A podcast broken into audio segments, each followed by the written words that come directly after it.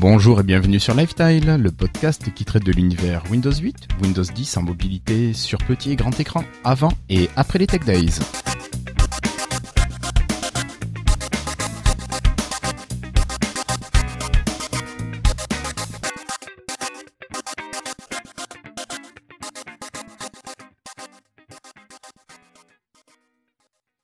Bonjour, nous sommes aujourd'hui le mardi 17 février 2015 et c'est l'épisode 59 déjà.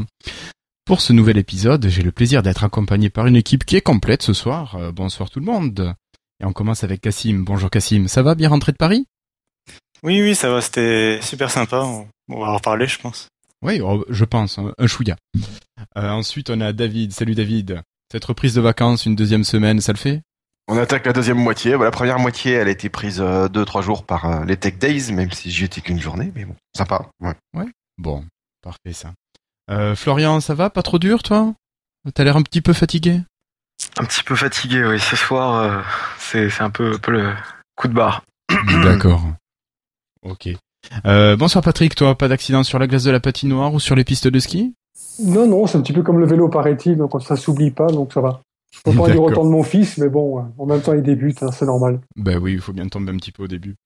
Et enfin, salut Christophe. Euh, alors comme ça, il paraît que tu es l'agent de rencontre Tech Days euh, et que tu aurais aussi séché une certaine session.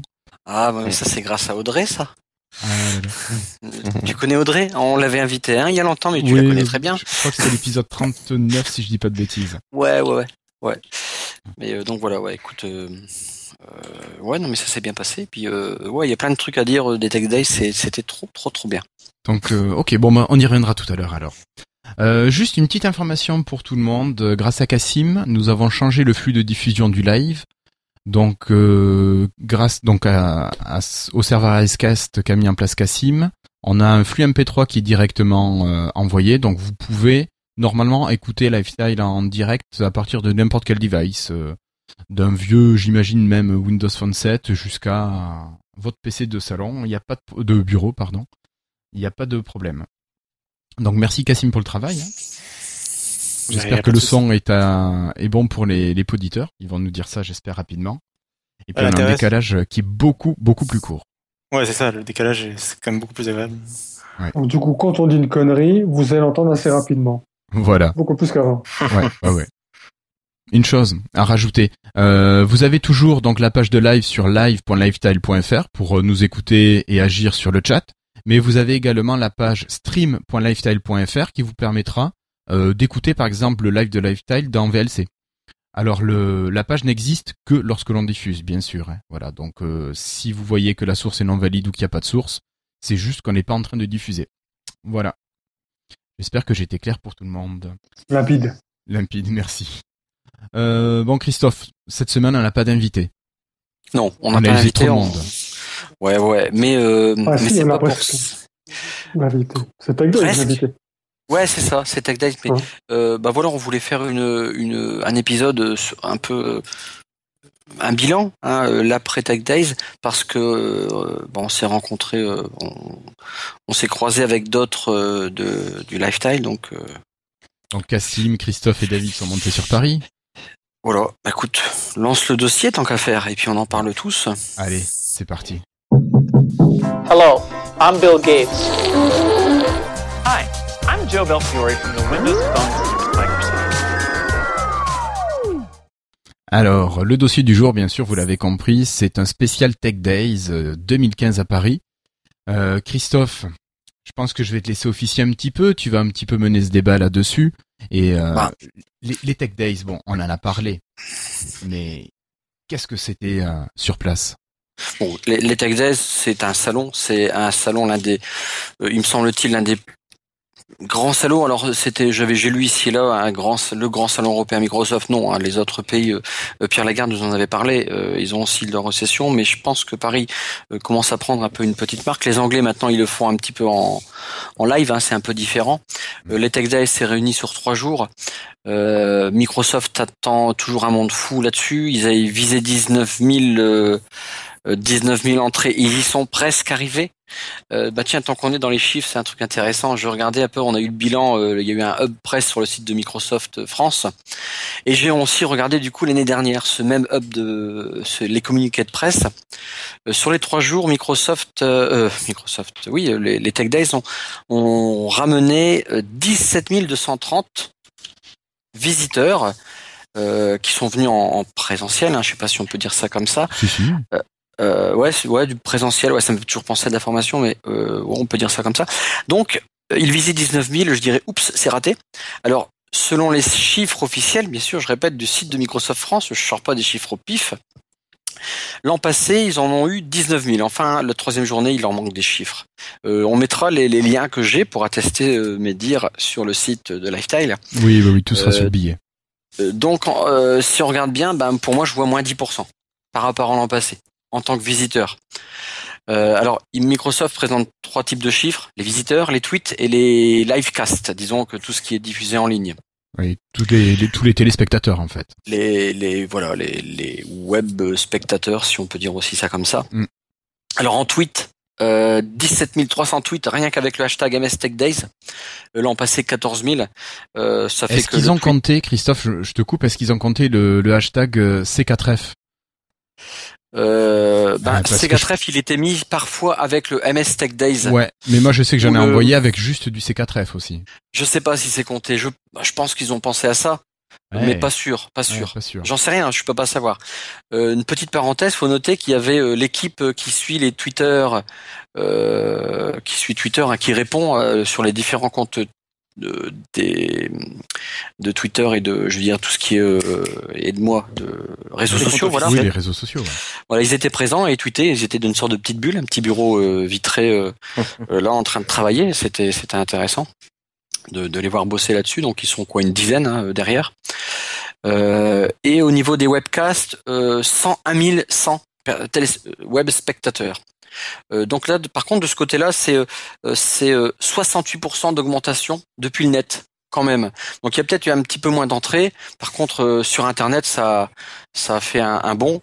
En tweet, c'est pareil, 25% de tweets en plus. On voit que bah, l'ère du, du des réseaux sociaux euh, marche pas mal, mais ils ont aussi fait pas mal de de, de sessions où ils faisaient lancer les tweets. hein. On, on l'a vu à Coding for Fun. Ah bah oui. Euh, des choses des choses assez spectaculaires euh, en, en code source. Euh, donc voilà, ça c'est le côté vraiment en chiffres. Donc on- bon, il y a un petit peu de flou hein, par rapport à l'an passé, euh, à cette année aussi, mais c'était vraiment une grande grande réussite. Euh, c'était ça fait la troisième fois que j'y vais au Tech Days. Je trouve que pour moi c'était le meilleur. Alors le meilleur pourquoi? Parce que maintenant je commence à connaître du monde, donc je rencontre plein de copains. Bah, Cassim et puis David sont venus et ça c'était juste génial. Il manquait des autres personnes. Dommage les copains. Eh ben oui. Microsoft. Ouais, c'est c'est vraiment con hein, parce que c'était c'était c'était vraiment sympa. Il y a des il y a des auditeurs de Lifestyle qui sont venus. euh, Je pense à, à Florian que que j'ai rencontré. Alors attends, Christophe, Christophe, on me parle dans mon oreillette, on me dit que tu n'avais pas ton t-shirt de Lifestyle. On me dit que tu avais un Oh. rond sur le sur le sur ton torse. Ouais, parce que je suis Cortana, donc euh, je pouvais pas. Ouais. Non, en fait, je- franchement, je l'ai pas pris. J'ai dit, je vais avoir froid. Mais bon, même Cassim l'a mis au-dessus de son pull. et je- Mais Oui, bon, après, euh, ouais, mais bon, j'avais le t-shirt MVP. Après, j'avais le, le, le t-shirt euh, Ask the Expert. Nous, on avait que ça à mettre. Lui, il avait plein de plein d'étiquettes. J'ai dû en changer quelques-uns. Ouais, ouais. Mais j'aurais pu ça. Mais c'est vrai, je regrette un peu de pas l'avoir pris. Euh, après, le côté positif aussi, parce que là, on a eu la chance. Enfin, moi, c'est- c'était ça, mais Cassim euh, a eu la chance de pouvoir venir à la soirée euh, MVP euh, micro, avec Microsoft et la MSP, les étudiants. Donc là, on peut remercier euh, Pierre Lagarde de l'invitation qu'il a faite. David, c'est dommage que tu n'as pas pu venir. C'était vraiment sympa. Et puis et puis de rencontrer des gens qui nous écoutent. Ça, c'était aussi sympa. Et j'ai remarqué qu'on nous écoute beaucoup en fait. Enfin, on le sait, on voit les chiffres, mais euh, mais mais c'est connu. C'est euh, alors j'ai des critiques parfois, mais des- justement, je posais, je, je rentrais un petit peu dans, euh, je mettais un peu le doigt où ça pouvait nous faire mal parce que on, on ne peut que s'améliorer. Et euh, bah, par exemple, euh, il y a une personne qui a, qui a souhaité rester anonyme Donc je vais dire que son prénom pour pas pour pas peut donc on va dire Rudy. Euh, Oh, quoi Oui, il on sait pas qui c'est Rudy, il y en a plein de Rudy. Alors c'était un peu par rapport à l'intro. Bon, Je l'ai vu plein de fois, mais à un moment donné, putain, mais changez votre intro, euh, Windows en mobilité, tout ça. On a l'impression que c'est un robot qui parle. Tu sais Guillaume quand tu fais l'annonce. Oui, tout à l'heure tu l'as un petit peu changé, donc euh, Euh, Je euh, si fais dit, attention, à chaque dit. épisode, je fais des petites modifications. c'est léger. Hein. Ah oui, c'est léger, mais... Même euh, moi, parfois, tu le dis toujours en même temps. J'ai l'impression que que c'est enregistré, que t'as sur ton ton Non, non, non, non, non, échantillonneur, non, je, ton je vous sampler. promets, je le fais, je le fais en vrai. Ouais, mais c'est l'identité aussi. C'est. euh, Ouais, ouais, Ouais. non mais ouais, non mais c'est va changer à chaque fois. Pour, ouais, pour Non, écouter plusieurs podcasts, euh, il y a- c'est quand même assez euh, commun à tous les podcasts à chaque Ah fois. oui, oui. début. Mais bon, c'était c'était gentil, hein, attention. hein. Euh, après, ouais, que ce soit long, pas mal. euh, je- euh, J'ai discuté avec pas mal et ça confirmait ce qu'on voit dans les chiffres. euh, tout le monde ne va pas jusqu'au bout. Pourquoi? Parce que bah, s'ils ont 25 minutes de route, ils vont écouter 25 minutes. euh, ils peuvent enchaîner sur un autre podcast peut-être en rentrant soir, et donc ils écoutent pas jusqu'au bout. Euh, D'où la différence quand on fait les statistiques. On a le nombre d'appels de fichiers, euh, mais après si on prend le nombre et on le divise par la taille du podcast, Oui. on tombe pas sur les mêmes chiffres. Bah oui, parce que tout le monde ne va pas jusqu'au bout du lifestyle. Alors il peut être long, alors certains aiment, d'autres pas. Euh, faudrait qu'on sonde. Euh, et là on a Florian qui est le responsable Monsieur du Sondage. Monsieur sondage.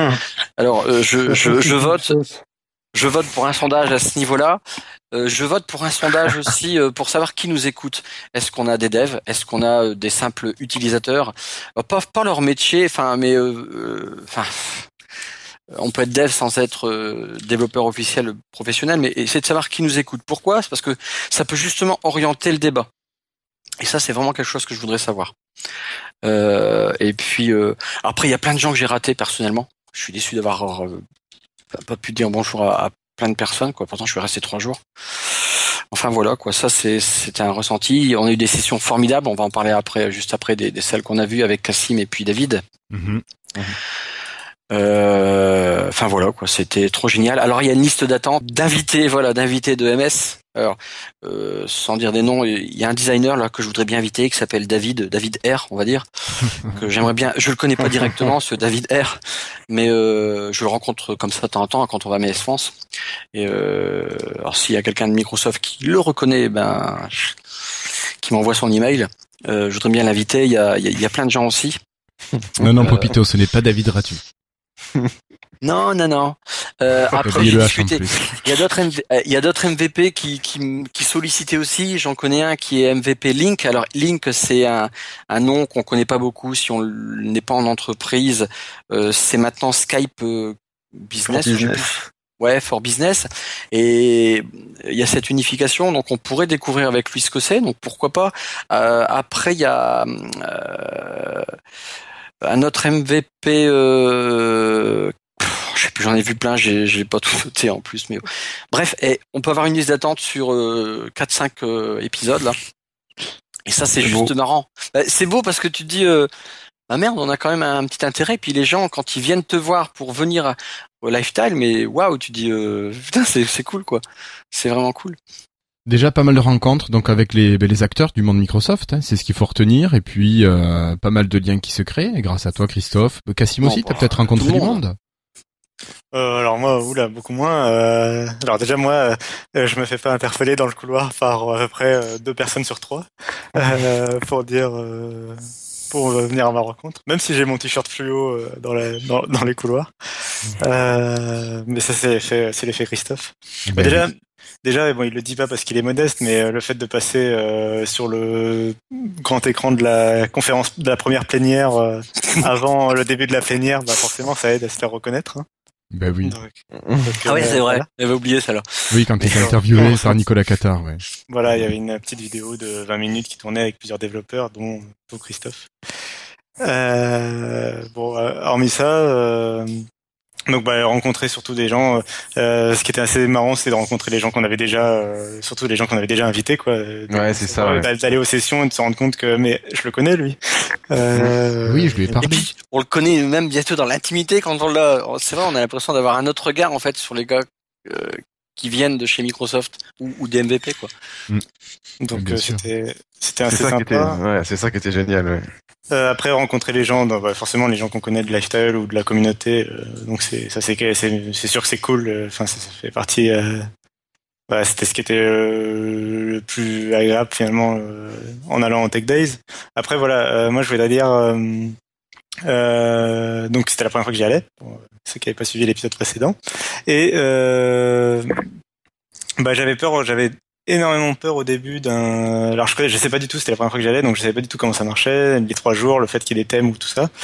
Et euh, j'avais énorme, j'avais peur que ce soit un truc très pompeux, très euh, bah, donc euh, business to business. euh, genre dans le genre, j'avais vu la conférence de de Orange qui font par an. Et ça faisait ultra. Enfin, j'avais peur de me retrouver dans un truc comme ça où les mecs ils parlent que avec des mots, des buzzwords euh, genre euh, cloud, euh, je sais pas quoi, et et de me retrouver voilà qu'avec des mecs en costume et tout. Et donc c'est pas du tout ça. Surtout le premier jour qui était réservé aux développeurs, c'est beaucoup plus euh, amical et beaucoup plus chaleureux et beaucoup plus intéressant et drôle et et puis tout, enfin sympathique et, et puis on apprend des choses et enfin j'ai appris beaucoup plus que ce que je pensais apprendre finalement et enfin c'est vraiment sympathique quoi et c'est beaucoup moins bon c'est très centré autour de Microsoft mais euh, mais en faisant, abstra- en faisant abstraction du côté publicitaire euh, qui est forcé de toute façon enfin je veux dire ils font pas ça pour ils font pas un événement euh, centré autour de Microsoft pour parler d'autre chose que de Microsoft en même temps hein, c'est un peu logique Mm. euh, mais mais en même en faisant, enfin en faisant un peu abstraction de ça, c'était pas si tant forcé que ça. Il y avait, je trouve qu'on pouvait encore, même si on n'était pas euh, fan ou suiveur de Microsoft ou développeur spécialisé Microsoft, je pense qu'on pouvait quand même y apprendre des choses et, avoir des sujets intéressants, euh, puis voir ça d'un œil un peu extérieur. Donc je pense que donc j'ai trouvé ça vraiment très intéressant et sympa. Et, du coup je, pense que, du coup on est invité, on reviendra probablement l'an prochain, mais je serai revenu même même sans ça. Ok, ok. Euh, bon, sinon, qu'est-ce qu'il fallait voir quand on est au Tech Days au niveau des sessions? Parce qu'on a parlé un petit peu de l'ambiance, on a parlé des gens. Au niveau des sessions, qu'est-ce qu'on apprend? Euh, Qu'est-ce qui, qui est intéressant pour tout le monde là? Alors, y a, Ouais, toi, tes sessions préférées. Alors il y a, y a, je dirais qu'il y a trois types de sessions. Et il y a euh, et surtout donc il faut savoir que c'était réparti sur plusieurs jours, sur trois jours et que chaque jour avait un thème vraiment différent. Euh, donc les jours étaient pas forcément tous aussi intéressants les uns que les autres. Euh, donc il y a trois, je disais il y a trois types de sessions. D'abord il y a les plénières qu'il faut, je pense qu'il faut aller voir même quand on n'est pas intéressé par le sujet. Donc c'est le matin euh, et ça, ça va présenter tout ce qui va être présenté dans la journée. Et puis c'est une grosse conférence donc euh, dans la salle principale et euh, bah c'est- accessible à tout le monde. Il y a pas de les trois étaient accessibles à tout le monde. Il n'y a pas trop de jargon, c'est pas trop euh, pompeux. C'est voilà. Puis c'est une présentation très grand public parce qu'il y, a les- il y a les journalistes dans la salle, etc. Donc, euh, donc déjà il y a ça-. Après il y a les, les, les sessions normales où on est censé apprendre des choses et puis il y a les sessions à la con, j'ai envie de dire. Euh, Alors le c'est quoi les sessions à la con bah, c'est donc euh, bon, Coding for Fun, Oui, voilà, vous en avez Geeking déjà parlé. House. Euh, bah, il y a donc a eux, elles qui sont très connues. Il y avait Coding for Fun et, et Kick in the House, qui étaient vraiment très sympas. Donc c'est les deux premiers jours. Euh, L'un est porté sur le développeur. Donc le premier jour, c'était complètement centré autour des développeurs.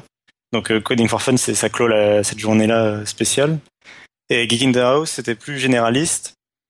Euh, parce que c'était plus orienté, enfin c'était sur la domotique, euh, le, euh, la façon dont les geeks peuvent, implémenter, la domotique dans leur maison, mais du coup ça, peut parler à tout le monde quoi. La, domotique, je pense ça parle à peu près. Alors, ça peut parler à tout le monde, sauf que quand il commençait à... Alors moi, je l'ai regardé en, livecast.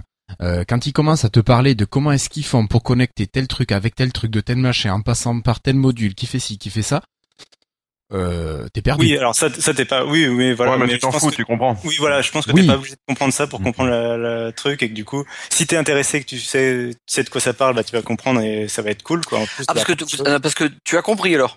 Moi j'ai pas compris comment il y avait ces branchements, mais c'est pas grave, je vois comment ça marche. Tu, Oui, tu voilà, comprends le principe, mais Voilà. mais oui, tu- voilà. Moi, j'aurais aimé pousser un peu plus loin, euh, juste pour mon information personnelle. Pousser plus loin? Oui, Tu rigoles? Pousser plus loin que le code qui te montre et le machin Non, c'est pas ça que tu veux non, dire. enfin, j'aurais Tu voulu veux qu'on dire- m'explique, qu'on m'explique Voilà. comment il faisait tout Écoute, ça. je m'en fous comment tu Pour leur faire chez toi, quoi. Ouais, à la rigueur, ouais. Et Ouais, ben moi ça me donne envie. Moi, Ah j'ai oui, moi aussi, ça me donne envie. Moi, j'ai vraiment envie d'acheter les petits boîtiers là. Euh, Bah, je sais plus pareil. comment il s'appelle, euh, Flo, Flo, Flo. Euh, Fibaro et je sais- Fibaro, Fibaro, par exemple, ou les autres. Moi, ça me donne vraiment envie d'avoir ça. Par contre, tout le code qui est à côté, euh, franchement, faudrait que je regarde image par image comment il a fait, quoi. Ouais. Et encore. Mais oui, mais Ouais. après, il y a normalement il y a des, il y a une partie du code qu'ils ont mis euh, public, il me semble. Ouais, après, tu vas sur leur blog. Dans la, la troisième, la troisième session comme ça qui est moins connue, euh, c'est le troisième jour et c'est euh, Malware Unleashed. Euh, et euh, donc c'est, je remercie David euh, Catieux qui m'a invité à y aller et que, donc euh, parce que je l'avais pas du tout vu sur la liste et et donc c'était super intéressant. C'est sur euh, la façon dont Microsoft et les autres en général luttent euh, contre la Le- les malwares et compagnie. oui contre les malwares et les failles de sécurité et tout à l'échelle internationale, c'est-à-dire euh, contre le cyberterrorisme et ce genre de choses. Ouais. Et donc il, il passe en revue les plus grosses failles euh, de la de l'année à coup de trolls euh, un peu velus, que ce Mhm. soit contre Microsoft ou d'autres. Et au, et puis au passage, puis il y a des, enfin c'est pareil, cette didacti- didactique est assez drôle et euh, il montre, alors il montre des fois, donc il y a certaines failles, il montrait comment les mettre en œuvre. euh, euh, depuis les machines virtuelles et tout, et voilà comment les exploiter. Il, il faisait une démo de l'e- de l'exploit quoi. Et l'exploitation. Et euh, et après enfin il y avait aussi euh, voilà comment ils comment ils luttent contre le cyberterrorisme avec des faits intéressants du genre euh, euh, l'exemple qui était le plus probant je pense c'était à un moment ils ont ils luttaient contre des botnets donc c'est des machines qui sont infectées et qui font des choses sans que l'utilisateur soit au courant donc par exemple envoyer du spam et donc c'était il y avait plein de machines dans le monde entier qui étaient infectées par un virus et qui envoyaient du spam automatiquement sans le savoir et donc ils ont lutté contre ce virus et du jour au lendemain euh, ils- il y a eu 40% du trafic euh, mail mondial qui a, Qui a baissé. D'accord. Donc il y a une baisse de 40% du trafic web, du trafic mail mondial. Donc euh, je trouvais ça assez. euh, C'est juste énorme. Bah voilà quoi. Et puis tout ce que ça veut dire derrière en termes de consommation électrique par exemple. Enfin c'est assez dingue. Ouais. Euh, donc euh, voilà. Donc c'était aussi. Une... Elle est moins connue que les deux premières, mais euh, mais elle est assez intéressante aussi. Il y a 300 sessions, donc c'est vrai que c'est difficile quand tu es visiteur de, de choisir vraiment euh, euh, le truc. Donc tu essaies de viser dans, dans ce que tu aimes, mais parfois, ouais, il est intéressant de d'aller taper dans les autres portes euh, euh, là-dessus, quoi. Donc voilà, bah après il y a des sessions, voilà, après les sessions j'ai de la journée, c'est vraiment des sessions, c'est un peu sur tout. Donc le premier jour c'était le développement, le deuxième, le premier jour oui, donc c'était les- sur les développeurs, le deuxième jour c'était sur euh, l'entreprise et. Azure, ouais Azure et la façon dont ton PC va s'intégrer dans l'entreprise, le BioIOD et tout ça, enfin les trucs un peu de de je sais pas de comment on dit de manager de enfin je sais pas comment ils font les, les De ouais, IT. de- ouais les IT quoi les les IT euh, et le Les troisième jour c'est ouais les- mais je non, crois que pardon. c'était Je, les- je, je crois que c'était le troisième jour, les Ouais, les décideurs, c'est le troisième jour. ouais. euh, voilà qui est beaucoup plus généraliste euh, puis pareil c'est bah ça peut être par exemple le, troisième jour ça va être sur euh, l'éducation par exemple Office dans l'éducation euh, pour que les avec les mecs qui décident de, de si s'ils vont intégrer Office ou plutôt Moodle ou plutôt d'autres solutions Ou OpenOffice. ou OpenOffice ce genre de Euh, mais du coup, la première journée, mais par contre, alors voilà, moi, euh, je sais pas si on va le dire maintenant, mais euh, dans les trucs à critiquer, euh, Bah, vas-y. euh, il y a le fait que bah, ce, ce découpage en trois en trois jours, il est intéressant, puis il est justifié, mais c'est dommage quand même de pas avoir, de pas répartir quand même plus. euh, par exemple, mettre une majeure, un sujet majeur par, par jour, mais de répartir un peu plus les sessions, parce que du coup, comme on, comme Christophe disait, il y a plus de 300 sessions et, euh, et par exemple le premier jour il y avait vraiment des créneaux horaires où j'avais trois ou quatre sessions qui m'intéressaient le même créneau horaire et elles sont pas forcément toutes enregistrées et, euh, Ça, malheureusement. et du coup euh, donc c'était un peu impossible de voilà je suis pas Hermione j'ai pas un retourneur de temps donc, tu sais que moi j'ai j'ai essayé de faire deux sessions en même temps. Euh, je suis parti euh, à la première je voyais OK. J'ai vu ce que j'avais voulu voir. c'est ça quoi J'ai été, je suis couru à une autre session et puis euh, et j'ai Aïe aïe aïe, qui c'est qui a un portable Sinon, Je sais pas qui c'est ouais. qui grésille. Moi, je suis en avion. c'est pareil Et, et mais l'autre, elle était pleine et j'ai pas pu rentrer et flan. Tant pis. Euh, ouais, non, mais voilà. Puis, euh, non, non, mais c'est ça qu'il y avait, il y avait- et puis il était obligé de courir d'une session à l'autre et tout. Donc ce serait bien qu'ils répartissent un peu plus parce que par exemple le deuxième jour, bah, j'avais la moitié de ma journée qui était vide tellement c'était pas forcément intéressant pour moi. Euh, Ouais, c'est ça, c'est- c'était difficile. C'était difficile après. Donc, tu as dû aller te promener, dans voir les partenaires, les stands sur le salon. Il y avait pas mal de Mm. petites choses intéressantes aussi à découvrir. Des petits goodies ici et là. Et oui, parce qu'en plus des sessions, expliquez-nous un petit peu comment ça se passe. Il y a en fait, tu as plusieurs étages quand tu rentres. Euh, D'abord au niveau zéro du, du Palais des Congrès, Euh, c'est là que tu peux t'enregistrer si tu l'as pas fait en ligne, si tu n'as Ouais. pas, pas inscrit et imprimé toi-même ton billet. Mhm. Donc sinon tu vas le matin et puis tu donnes ton, ton code d'inscri- d'inscription et puis ils impriment pour toi et puis tu as ton petit fanion autour ouais. voilà ton petit badge. Euh, tu as des vestiaires donc ils font un peu un niveau intermédiaire et euh, en fait au premier étage ou au deuxième, je sais pas comment on dit par rapport au- à ces vestiaires, bah tu as euh, pas mal de pas mal de mètres carrés de, de stands, de stands comme un salon. hein, tu vas voir n'importe quel salon. euh, et bien là, tu as plein de partenaires qui vont exposer. Donc, ce sont euh, au niveau technologique, au niveau explication. Microsoft, il avait un grand stand sur la ville. Je sais plus le terme. C'était le La village Microsoft. non? La ville connectée, c'est ça, pardon. Donc là, tu peux découvrir di- différentes choses. Euh, tu pouvais voir des Windows 10 quand même hein, sur euh, Sur le stand PC ATE. Ah bon sûr, sur PC, sur tablette, ouais, ouais. ouais. Euh, ah bah, Microsoft, il avait un stand ATE, c'est euh, là où on, était, euh, euh, où j'ai, bah, tu t'entends, on allait faire des petits créneaux horaires pour expliquer aux gens, euh, partager ton expérience. Ouais. Donc oui, il y avait des Windows 10 installés et en fait, c'est vrai que toutes les questions que moi j'ai eues tournaient autour de Windows 10. Euh, les gens, ils étaient curieux de ça. Alors c'était assez rigolo parce que sur notre stand, nous avions une tablette Android où il y avait aucun produit Microsoft installé. Donc tu te poses des soucis. Mais qu'est-ce qu'ils font là? J'avais aussi un iPhone, un iPhone disponible avec euh, sur le stand pour euh, je sais pas quoi. Euh, par contre, lui, il avait des applications Microsoft installées, mais alors pas la tablette Android. C'était sympa parce que je, voilà, je connaissais pas ces produits-là. Maintenant, je peux vraiment vous dire, c'est vraiment naze comme tablette. Avant, non, mais avant, je le pensais. peu- Alors, j'ai un peu joué avec une tablette Android, mais je dis putain, mais je. D'abord, il y avait des fenêtres. Bah, elle bouge pas. Ah bon, bah tant pis, c'est des fausses fenêtres. Non, c'est assez naze, c'est assez naze. Donc, enfin bon, c'est mon point de vue. Euh... Ouais, donc voilà, c'est un grand stand et puis tu, tu vas de part de- d'exposant en exposant. euh, Tu vagabondes ici et là. Donc, Ouais. euh, Donc t'es soumis à la tentation ou c'est juste de, des stands de présentation euh, et t'as pas de stand de vente?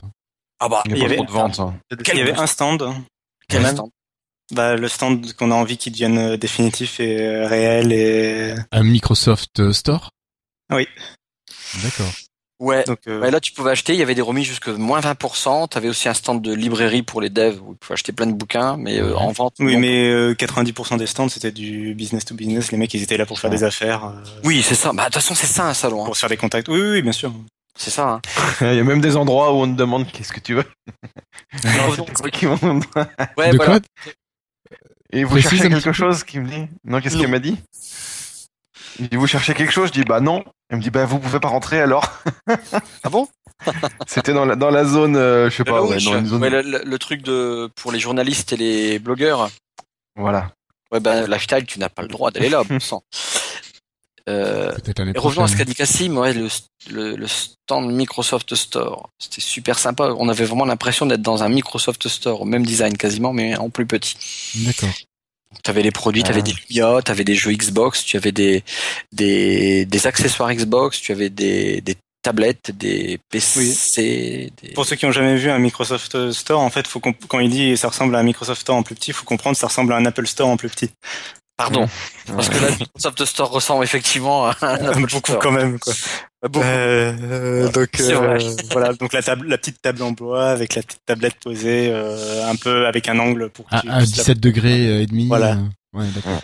Euh, donc c'était joliment posé. Mais pour une fois qu'on voit des, pro- des produits euh, Windows ou Microsoft euh, qui sont pas à moitié morts, euh, oui, et puis pour une fois qu'ils sont pas à moitié morts en batterie, euh, qu'il n'y a pas trois malwares, trois malwares Fnac installés dessus ou un truc comme ça, ça fait plaisir. C'est tellement ça en plus.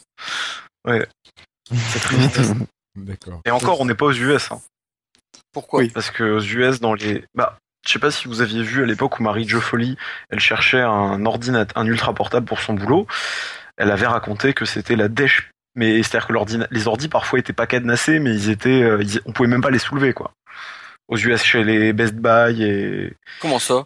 Je suis allé à bah- plusieurs fois à, à Microsoft Store. Le dernier que j'étais, c'était à Seattle. Euh, et j'étais surpris que Oui. le téléphone Non, ça- n'était pas du tout protégé. Non, non, mais une boutique officielle, dans oui, mais store. Il te une- parle, ouais, il te parle des dans les boutiques supermarchés, euh, généralistes. chez Best Buy, chez le revendeur en fait, aux US. Et elle avait l'air de dire que c'était horrible. Hein. Pour, euh, je crois qu'elle est à San Francisco, Marie Jo Foley. euh, New York. Mais, New York. mais, Bref. Bravo. Mais oui, oui, voilà. euh, Non, mais bon, bref, c'est pas- En, en gros, En gros, la situation des boutiques, la situation des boutiques en France est pire aux États-Unis. euh, Enfin, elle est pire qu'en France, mais même dans les deux cas, elle est pas terrible. Et donc, euh, un Microsoft Store officiel qui soit un peu propre et Ça serait beau. avec les produits bien mis en avant, ça fait plaisir. Quoi. Ouais, ouais, ouais. Mais ils veulent Ouais, pas. ça hein. fait- Ils veulent pas. De quoi? En France? Bah, le peu que je j'en ai discuté avec euh, ceux avec qui j'ai pu en discuter, a priori, c'est pas prêt de se faire. hein. Pour quelle raison? Ils ont pas l'air motivés. Que J'imagine Microsoft c'est parce France, que ça a ça pas envie. Bah, j'ai Ouais, cru comprendre. hein. Après, Ouais. je, je connais pas tout le monde, hein. mais euh, mais ceux avec qui j'ai pu discuter comme ça, ils ont pas l'air de, de dire que ça se fera. Quoi. C'est dommage. hein. a- Je trouve aussi. Je Je pense pense que que c'est une la- concurrence qui, qui aurait des, des accords avec la concurrence, etc. Qui, ça serait étonnant quand même. Bah non, mais ils peuvent acheter, ils peuvent, ils ont pas besoin de la, que de la concurrence. Ils veulent pas. Enfin, je sais pas si c'est Corp qui veut pas donner le budget à France pour euh, pour faire ça ou si c'est si le budget de la France. voilà. Mais mais enfin France, euh, je alors- je sais pas. Enfin, Ou alors ils attendent Oui. aussi euh, ben, l'année prochaine, un truc comme ça, hein, que tout soit ça serait conservé. bien. hein. Ça serait beau. Là, Microsoft, il un- y a un petit gros store à boulot. Bah, je pense quand même que Ouais. voilà, je pense qu'actuellement c'est une erreur de pas avoir de boutique et que, enfin, je leur demande pas d'avoir une boutique par pays- par ville en France, hein, je leur demande une boutique. Donc, je pense une boutique à Paris, ça suffirait Une en- boutique à Lens, l'image. Ouais, Au Ne au serait-ce moins une vitrine, au moins Paris, qu'il y ait une vitrine, ouais. Juste l'image, quoi. Ouais, ouais. Euh, T'as besoin de présenter tes produits, quoi, à un moment. Donc, euh, Peut-être que Microsoft, il attend juste de de- de- d'un peu finir tout ce, Oui, je suis ce travail autour de Windows 10, qui est considérable.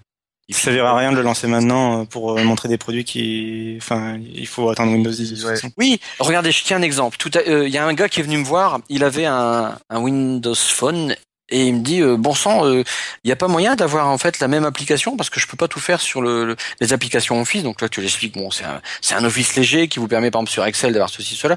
Mais il me dit oui, mais euh, il sort de sa poche. J'ai aussi un iPhone et, et l'application est bien plus riche. Et là, tu dis. pff, wow, J'étais déçu quoi. Mais bon là tu lui dis bah faut attendre que euh, Que Windows, Windows Phone, euh, il enfin que. Windows 10 pour Phone. C'est prévu. C'est ce que j'ai reporté, ça, hein. Elle est là. Elle est là, elle arrive.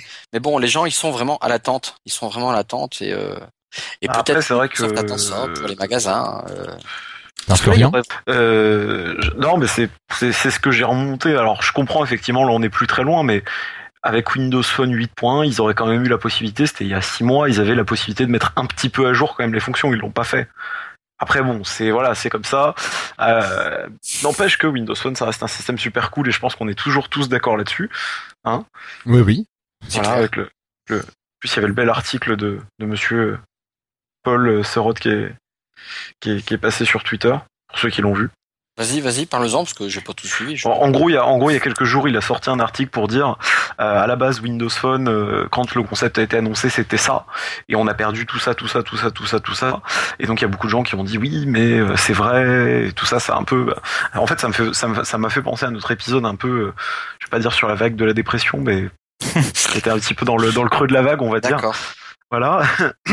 Et là, il a sorti ce soir, du coup, un article, enfin ce soir, il y a, il y a quelques heures, qui disait, euh, mais voilà pourquoi Windows Phone, ça reste unique. Et puis quand j'ai un Windows Phone, enfin un Windows Phone déjà, je pense qu'on est tous d'accord là-dessus, et tu, tu le différencies d'un autre. C'est-à-dire que pas quand il est éteint, évidemment, mais dès que tu l'allumes, tu vois l'écran d'a- l'écran d'accueil, tu comprends tout de suite que, enfin, tu vois, tu, tu, tu vas pas confondre de Windows Phone normalement. Ouais. Tu, c'est pas possible s'il est bien fait.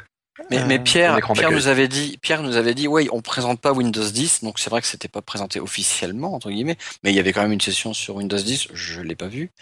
Euh, Ah, Pierre, euh, euh, ouais, Windows. il y en a une. Non, mais Windows 10 c'est quand même présent un peu partout. euh, Mais voilà, il était partout, on en a bien parlé. Hein. Il y avait un PC sur deux dans les sessions qui tournaient à chaque fois euh, quand il y avait une présentation euh, qui tournait sur. Windows 10.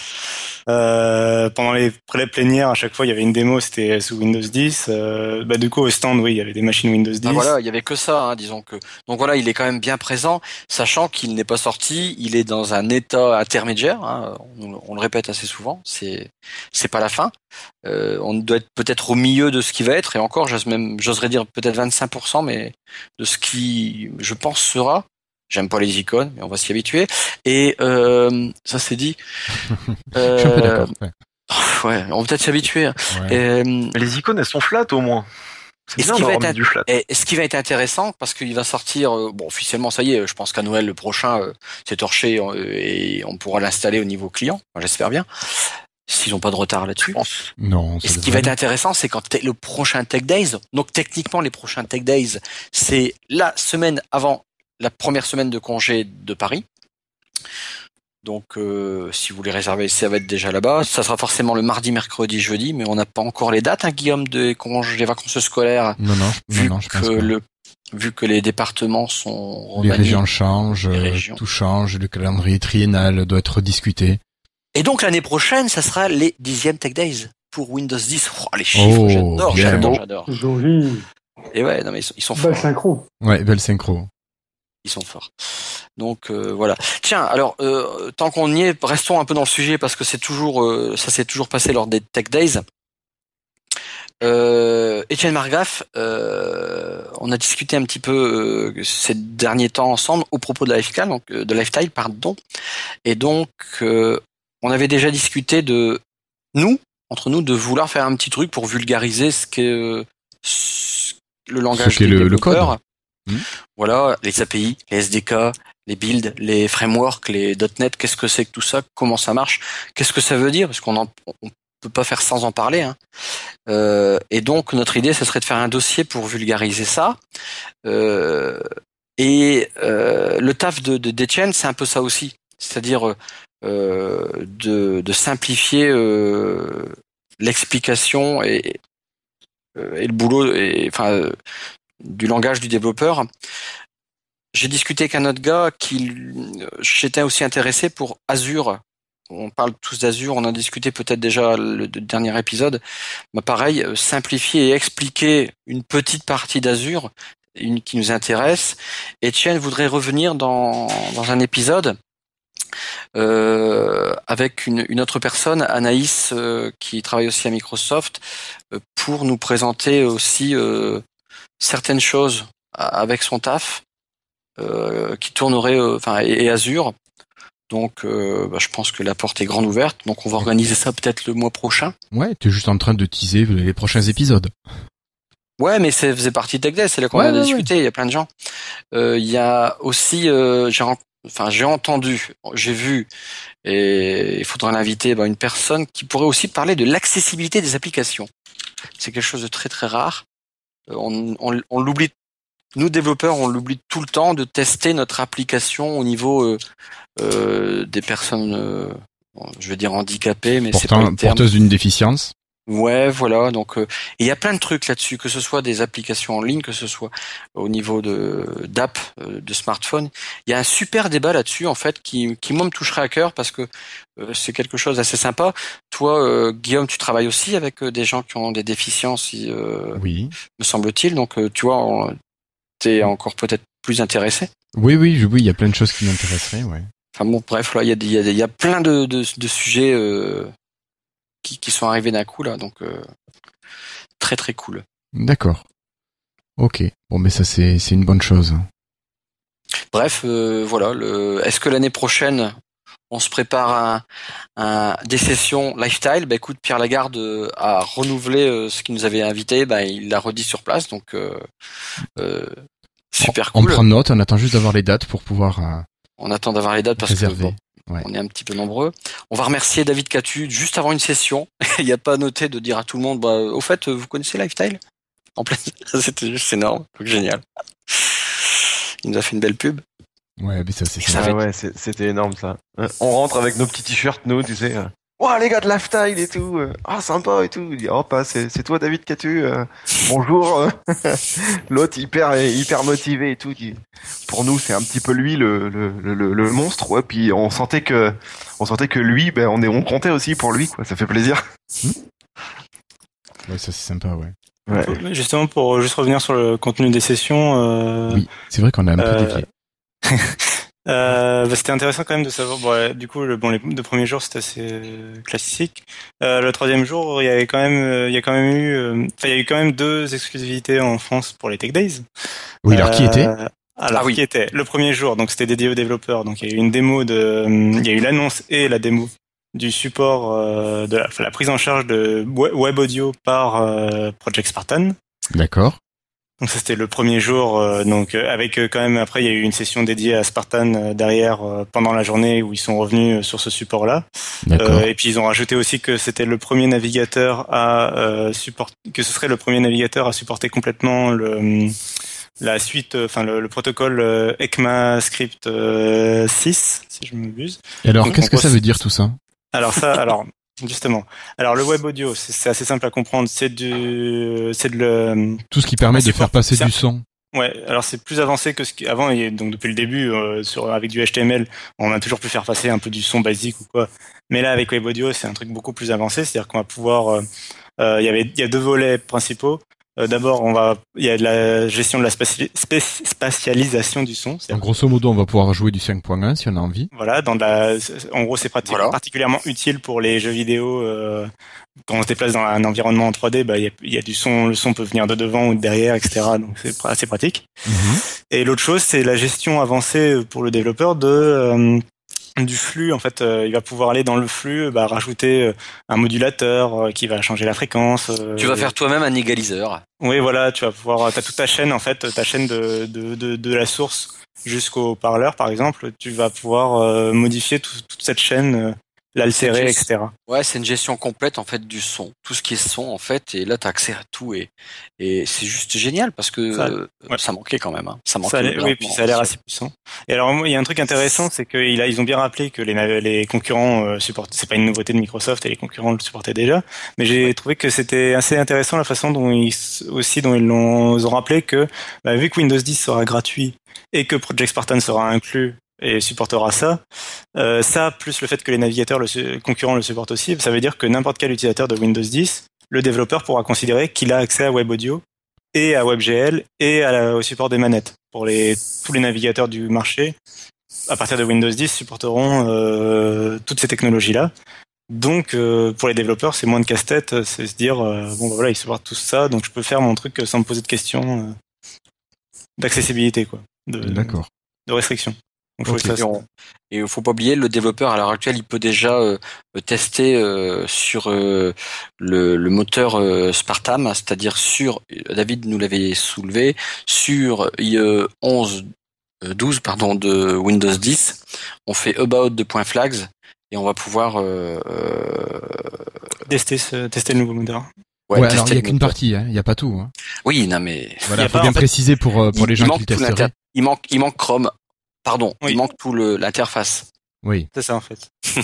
Mais le moteur euh, derrière est déjà là, quoi. Et puis les fonctionnalités, ah, les fonctionnalités un petit peu euh, riches, enfin riches, euh, qui vont être sympathiques autour de, de ce prochain navigateur euh, dont le nom n'est toujours pas dévoilé. D'accord. Et donc il y a aussi euh, donc le support d'ExmaScript quand même c'était assez important. C'est en fait c'est euh, si j'ai bien compris parce que je suis pas web développeur ou quoi, mais c'est euh, la gestion en fait de tout simplement du JavaScript en fait. Euh, c'est euh, en fait c'est le c'est l'équivalent du ECMAScript c'est l'équivalent de de au HTML de ce que Hop, j'y recommence. L'ECMA- ECMAScript pour le JavaScript, c'est euh, l'équivalent de- du W3C pour euh, pour le HTML en fait. Donc c'est en gros, c'est le- ouais. standards. C'est ça, c'est la définition des standards. Et donc le supporter, c'est très important. Et ce sera le premier Enfin, navigateur euh, Là, à le là tu supporter as, complètement. Ouais, à le supporter complètement, mais mais il tape dans le rouge au niveau support. Euh, comparé aux autres concurrents, le prochain navigateur de Microsoft, il flingue tout le monde. Oui, c'est ça, c'est le premier, oui, c'est ce que je disais. Il tue. Oui, il tue. Je veux dire, c'est le premier. C'est pas le premier dans l'ordre de l'avoir supporté. Euh, au contraire. Euh, à, l'avoir à le supporter complètement. mais à le supporter à ce niveau, ouh, chapeau, bravo. hein. Donc de belles choses euh, à attendre pour Spartan. Voilà. Euh, il y avait Ouais, aussi le Il n'y support a plus qu'une HTTP2. date hein, maintenant. Oui. Oui, oui. Donc, euh, donc voilà. Euh, et l'autre, l'autre exclusivité en France, c'était le troisième jour. Euh, donc la conférence décideur un peu plus et qui parlait de machine learning et de ambient intelligence. Donc en fait, ma, donc machine learning, c'est le fait de grâce à, l'acquisition de plus en plus de données, ben on, arrive à préciser un algorithme, à le, rendre plus intelligent. Par exemple, c'est tout simplement Cortana. L'exemple qui était donné pendant une session Cortana, c'était tout con, c'est que quand plus, si à un moment on lui dit une phrase et qu'elle la reconnaît pas, bah au bout d'un moment on va, enfin on va pas arrêter de lui répéter jusqu'à ce qu'elle comprenne. Et donc elle va avoir, elle va commencer à comprendre. Et bah s'il y a une autre personne euh, deux semaines après qui, qui dit exactement la même phrase, bah cette fois, elle, cette fois, elle comprendra en fait du premier coup parce que grâce au machine learning, elle aura appris, elle aura compris en fait et appris la, cette phrase-là. Voilà, c'est intéressant ce que dit Cassim. Euh, je vais, je vais le répéter. C'est-à-dire que on a tous eu le coup où mince, elle comprend pas, je comprends. On le redit une fois, mince, elle comprend toujours pas. Puis on le redit. Là, ça doit enclencher un processus chez Microsoft. Et là, il apprend. Enfin, euh, le système apprend. Euh, vous l'avez tous vécu comme cette, ce moment-là où on se sent un peu seul, où on répète comme un con plusieurs oui, fois oui, la tu phrase. fais la démo Oui, devant quelqu'un et ça marche totalement. pas. Ouais. Voilà. Eh bien, faut voilà. insister. Là, faut insister et c'est c'est bon pour la plateforme. Et N'oublions pas qu'on est en, on est en version alpha. Donc ça c'est le machine learning et le ambient intelligence. En fait, c'est bah, le fait que euh, bah, on a des données partout et il faut essayer de les utiliser. Enfin, ce serait bien de pouvoir les utiliser un peu, de les rendre plus malléables et de pouvoir un peu en tirer des leçons. Par exemple, euh, il donnait l'exemple d'un parc de véhicules euh, d'une entreprise, bah, euh, en sachant en sachant à, à l'avance le prix de l'essence, etc. Et en sachant comment les gens consomment avec leur voiture, ils pouvaient conseiller aux employés de faire le plein tel ou tel jour pour essayer de bah, pour payer le moins cher possible pour l'entreprise. Enfin, il y avait d'autres exemples comme ça d'optimisation un peu. Ce Euh, troisième jour, en fait, cette plénière était vraiment sympa. hein. Et, et du coup, en fait, ça, ça mène à la démo euh, exclusive, donc qui était euh, Skype Translator en euh, français, français-anglais. Euh, donc traduction en direct entre euh, un français et un américain. Donc le français parle français, l'américain parle américain, et euh, bah, chacun se comprend euh, sans, sans lire de texte. Et euh, c'est vraiment donc euh, le français parle en français et c'est traduit auto- automatiquement via Skype. Et l'américain, bah, il y a une voix synthétique euh, qui lui lit la phrase en anglais directement et il peut répondre, etc. Donc euh, la démo, alors c'est ils le sortent pas en public, hein, c'est juste euh, pour faire une démo pour le moment et c'est pas encore prêt. D'ailleurs, il y a eu pas mal d'erreurs euh, pendant la démo. ouais. C'est ce que j'avais lu. Mais c'était ce qui intéressait justement, c'est qu'il y avait pas beaucoup d'erreurs de traduction finalement. Il y avait- C'était vraiment, je crois pas qu'il y ait eu une seule erreur de traduction au C'était final. plus des erreurs de syntaxe Ouais, euh, non, c'était des erreurs de, de compréhension de la compréhension vocale en fait. Et ça, que- c'est très difficile, n'empêche, cette partie-là. Ouais, mais du coup, c'est marrant que ce soit pas la traduction qui foire en fait. C'est-à-dire que euh, la personne parle en français, et donc c'est c'est ce qui la phrase qu'il dit est transformée en texte euh, par l'ordinateur, et en fait c'est cette phrase en texte après qui va être traduite puis re-synthétisée. Ouais, ouais. Et en fait, la phrase qui avait qui était comprise, bah, des fois était un peu à côté, mais par contre cette phrase-là, elle était parfaitement traduite après en anglais. D'accord. Euh, donc c'était vraiment la partie compréhension qui était un peu à côté. Sachant que la partie par contre anglais vers français, quand il faisait des réponses, il faisait des réponses très compliquées, euh, qui tenaient sur plusieurs lignes et avec des mots clés, enfin des mots un peu que sur lesquels les, les reconnaissances vocales pourraient se foirer un peu.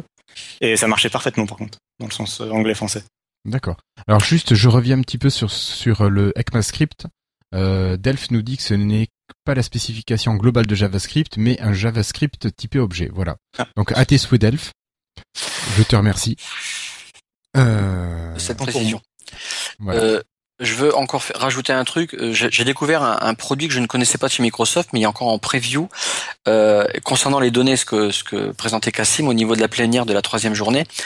Euh, vous avez on brasse des données. Ce qui est intéressant, c'est de, de comprendre ces données. Donc souvent, bah, on va faire des statistiques, on va faire des graphiques. Ça, avec Excel, on a tous l'habitude de faire ce principe-là. Et Microsoft, il a présenté, enfin pour moi, c'était, je l'avais jamais vu, c'était Power BI. Peut-être vous connaissez, euh, qui est une preview. Alors, je vous invite à aller nous en sur a parlé il y a deux semaines, il me semble. hein. Et ouais, Exactement. et, et je Avec une connaissais pas vidéo du tout le super sympa. Ouais, je connaissais pas du tout le produit moi. Euh, et là, quand je l'ai vu tourner, euh, waouh, waouh, c'est trop génial. Donc, rend du euh, rêve, hein. ah ça, Ouais, ça, ouais, Ce qui est encore mieux, ouais. c'est que maintenant c'est gratuit. Quoi. Avant, apparemment, c'était payant. euh, voilà. Donc Donc, là, depuis euh, peu, euh, c'est on gratuit. mettra le lien sur le site et c'est assez génial. On peut brasser des données de n'importe quelle source euh, et en fait, bah, je sais pas si demain votre chef vous demande des stats, tout ça, vous lui filez Power BI euh, et puis voilà une connexion à votre base de données ou votre Excel tout simplement ou un fichier peut-être CSV à mon avis ça le prend. Et sur puis un bah, ça, il-. Et oui, par exemple, mais c'est fait pour en fait, et l'utilisateur, euh, enfin bref, c'est trop génial, allez voir ça. Donc voilà. Ok. Euh, merci Christophe. Bon, votre bilan alors sur ces trois jours? Est-ce qu'on y retournerait? Voilà. Oui. Ouais, Christophe, Ouais, je suis je sûr que toi y retournes. C'est sûr. Ça fait trois fois, tu vas tant- une quatrième. Euh, S'ils me font ça pendant mes vacances en Autriche, c'est c'est même pas la peine. Mais mais voilà. Non, non, mais euh, oui. Alors est-ce que on y retourne Voilà, le on, euh, on est 1, 2, 3, 4, 5, 1. Est-ce qu'on est-ce qu'on y retourne? Alors, Ou est-ce qu'on, ou est-ce qu'on y va tout simplement? Où est-ce qu'on y va tout Mm. simplement? Euh, Moi, je veux bien y aller. Ouais, je suis partant. Alors euh, moi, euh, je pense que j'y retournerai. euh, et alors, c'est difficile de mettre de côté le côté euh, on retrouve des amis puis on ou et le côté euh, bah, qui concernera pas du coup le public, qui, euh, qui est aussi euh, le côté lifestyle tout ça. Euh, mais je pense quand même que c'est intéressant, euh, sachant que je conseillerais quand même s'ils refont l'année prochaine encore des trucs euh, par thème. euh, je conseille surtout la, la première journée avec les développeurs, euh, qui me semble, même quand on n'est pas développeur, qui me semble plus accessible et plus sympathique à suivre. Il y avait des trucs comme même les principes comme les universal apps, sans rentrer dans le code, ils montraient juste bah, comment on peut réfléchir. Euh, euh, comment on peut La réfléchir session- à des applications voilà euh, qui, qui s'adaptent du téléphone jusqu'à ou de la montre jusqu'au jusqu'à la télé. La- la c'était session- vraiment- La session de Rudy était intéressante. Il présentait un produit qu'il a qu'il a développé avec euh, Julien Lopresti, qui est Univerlight, c'est-à-dire euh, le développeur à l'heure actuelle. Ce qui nous fait chier, c'est que c'est le Silverlight. Désolé, mais on, expliquera ça plus tard dans notre le développement en Silverlight qui est sur Windows Phone euh, 8.0 et anciennement. Et maintenant, on est en universel, c'est-à-dire que notre code il peut aller sur n'importe quel Windows. Et euh, bah, il a créé un système de transition qui va euh, faire pour nous le travail de de, de, de passerelle finalement. Ouais, ouais. Et a priori, Microsoft est intéressé par le par leur boulot. Et euh, voilà quoi. Il, il y avait des sessions là-dessus. euh. Mais même, enfin voilà, en dehors de ça, enfin il y avait, donc il y a des sessions qui sont très techniques, hein, mais euh, mais euh, bah, c'est comme ils expliquaient, il y a un niveau de difficulté par session. Et euh, bon, il y a des sessions, voilà, mais je trouve quand même que le, voilà, le premier jour est quand même plus intéressant, plus drôle, plus, enfin, je, je sais que Plus léger. dire drôle c'est bizarre, mais euh, oui, voilà, plus léger. Euh, bah, la session, par exemple, euh, la session sur Minecraft, finalement, dont nous avait parlé euh, Pierre euh, Lagarde au précédent épisode. Euh, bah, donc c'était le premier jour, du coup, justement, par exemple. Donc c'était. Non, c'était le deuxième jour que j'étais là. Euh, toi, c'était une session, c'était la session. euh, il y avait deux sessions Minecraft. Oui. Euh, la deuxième, c'était donc le deuxième jour, c'était la session Minecraft recréée dans Babylon euh, JS. C'est pas Project Spartan, quoi. Euh, et le premier jour. Le premier jour, c'était euh, les sur Project Spark de Microsoft et sur Minecraft et sur le euh, ce que, ce que, enfin l'expérience, bah, l'expérience des employés de micro, de certaines, de certains employés de Microsoft, euh, donc de Pierre et de son équipe, avec euh, Minecraft finalement, et de euh, ce que ça a eu comme répercussion sur le niveau social et ce que ça, de- ce que ça disait des des gens de l'équipe, euh, enfin des trucs assez intéressants euh, en dehors du jeu, quoi, à côté du jeu. Oui, voilà. Là, c'était pas forcément du dev. En finalement. Ah, il y a pas Oui, c'est ça qui était intéressant. Il en a parlé un petit peu, mais pas voilà. Mais voilà, ça vaut vraiment, ça vaut le coup de venir, les gars. Ça, ça donne des idées de ce qui est possible de faire aujourd'hui aussi. Voilà, même quand on comprend pas, moi, je comprends pas forcément tout, et des fois, c'est intéressant, sans forcément comprendre, de se dire ah ça, ils font ça, ou c'est possible de faire ça. Ça, ça quel-. Quelqu'un qui écoute Lifestyle, ça vaut le coup qu'il aille au Tech Days. Oui, Voilà. c'est ça. Ce que je pense. Donc, on fera des invitations gratuites l'année prochaine. On les offrira, je pense. Euh, fais gaffe, hein, moi, je veux pas, je veux pas annoncer avant qu'ils disent que ça se trouve l'an prochain c'est payant. Je veux pas... on aurait l'air bête. ouais, un peu, ouais. Mais non. Voilà. Bon, on vous invitera à venir, voilà. Je pense qu'on fera des- un petit concours et on, on donnera des invitations. Ouais. Ouais. Et alors, euh, pour, pour intéresser, parce que je sais comment intéresser moi les gens euh, pour qu'ils y aillent, euh, il y a des goodies à gagner euh, dans certaines sessions. Et d'ailleurs, euh, vas-y, vas-y, Cassim, il a gagné, il a gagné des, des trucs sympas. Euh, Alors déjà, bon, j'ai ga- j'ai galéré pour le gagner, mon premier goodies. Hein. Euh, donc euh, il y a eu une session Cortana et j'ai réussi à, à avoir un t-shirt Cortana euh, alors que j'avais répondu bien à toutes les questions qu'on m'avait données. Bref, euh, non mais surtout donc Il a, été- il a été pleuré devant la, la pro- programme manager de Bing euh, qui était là. Euh, et il a pleuré, elle lui a offert, je crois, voilà par pitié. en s'excusant de ne pas avoir remarqué. Ça, voilà. Donc il n'a pas gagné, en fait il a supplié. Oui, Ouais, ouais, j'ai ouais. supplié, Il a mendié voilà. son t-shirt. Mais Christophe l'a gagné officiellement. Et ouais, c'est vrai. Ah, il, c'est un collecteur celui-là quand même. hein, Il est beau. hein. C'est beau. Ouais, il est voilà pour, pour le coup, euh, voilà, il y a des, des fois il y a des goodies. euh, bon, t'es content, mais tu le porteras pas forcément. Mais là, celui-là, il est vraiment, il est sobre. C'est juste le logo de Cortana. Il y a écrit bon, il y a écrit Windows Phone, il y a écrit je suis Cortana en dessous. Mais, euh, mais globalement, français. il est, il est reste assez sobre et puis il est en français. Et David, t'en as eu un, toi? Bah non. J'ai Sérieux? Bah non, Ouais. bah qui J'ai demandé partout, mais personne m'en a donné. Ah, c'était le premier jour, Cassim, qu'on a eu ça Ouais. Oui, oui, oui. Ah, Oh, désolé. Euh, Mais tu faut peux venir, toujours comme m'en quoi, faut, choper un, peut-être, euh, Christophe comme quoi, faut venir le euh, premier je connais jour. personne. Euh, et donc il y avait aussi dans les goodies, oui, il y avait des Raspberry Pi aussi à gagner, des euh, c'était la session Minecraft et des euh, ampoules connectées. Ouais, Des puis, Biwiz ou. Oui, Ouais. c'est Ouais, Alex d'Envie qui faisait gagner ça. Ça. euh, puis à la session de, code, euh, de Coding for Fun, il y avait des, des gros oui, cadeaux oui, aussi à gagner. Euh, Il y avait du lourd, hein. Ouais, il y avait du lourd à hum, gagner. C'était pas Geek in the House? Euh, je sais plus, j'ai regardé les deux dans heures, avait peut-être beaucoup de Geek in produits the House. Intel. Ouais, il y avait des, ouais, des ouais. Intel NUC à gagner, Ouais. donc c'était quand même des PC quand à même. 300 ou 400 euros. Hein. Ouais. Ouais, ouais, il y avait euh, les, toutes les versions du petit euh, au gros. Ouais, donc euh, qui sont bien sympas quand même. Ouais, ouais, ouais. Euh, et le- par contre, la session Coding for Fun, je me rappelle pas. Non, non, non, non, il y a peut-être la bouteille de vin à terminer, mais c'est tout, quoi. Non, ça c'était Geek ça c'était Geek in the House. Ah, mince, je confonds. C'est la session que j'ai ratée. À part le navigateur pour les poneys, euh, sympa qu'il y avait un truc. Bref, euh, Fun. Bref, c'était Bon. sympa. finalement demain, l'année prochaine, ma maison, elle est domotisée. Voilà. Ouais, ça donne envie, tout ça. Bon, mais messieurs, merci Allez, beaucoup pour ce dossier Tech Days. Je vous propose euh, d'enchaîner tout de suite.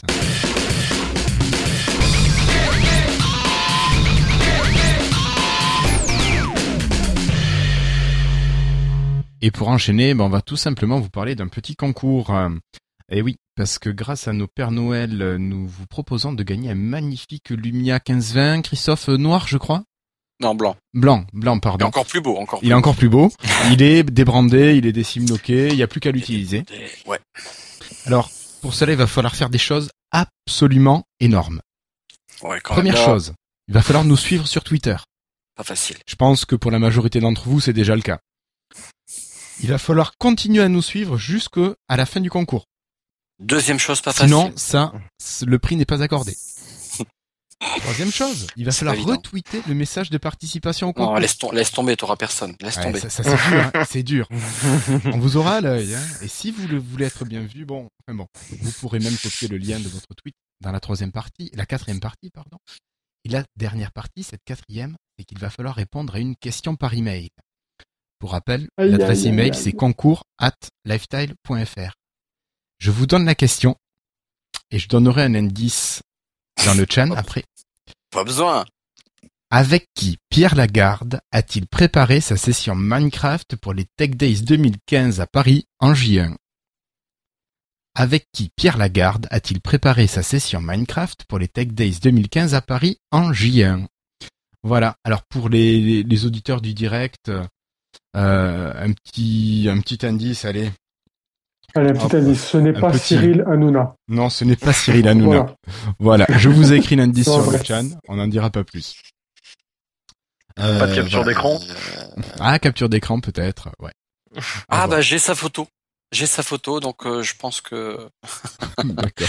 j'ai sa photo avec la tête de Minecraft. Voilà. Ok. Bon, bah en tout cas, bonne chance à toutes et à tous. Et puis pensez bien à nous suivre et à retweeter le message qui sortira demain. Voilà. Puis en espérant que les gens, parce que beaucoup ne jouent pas, c'est dommage parce que parfois ça donne un indice en disant bah tiens il y a plein de gens. Oui, oui, oui. Donc, euh, question simple. Hein, euh, Tu voilà. rigoles, c'est super dur. La date de fin, c'est quand il demande Alors, la, la date de fin, très bien. La date de fin, ce sera donc, euh, si je dis pas de bêtises, juste je regarde mon calendrier, je l'ai pas sous les yeux.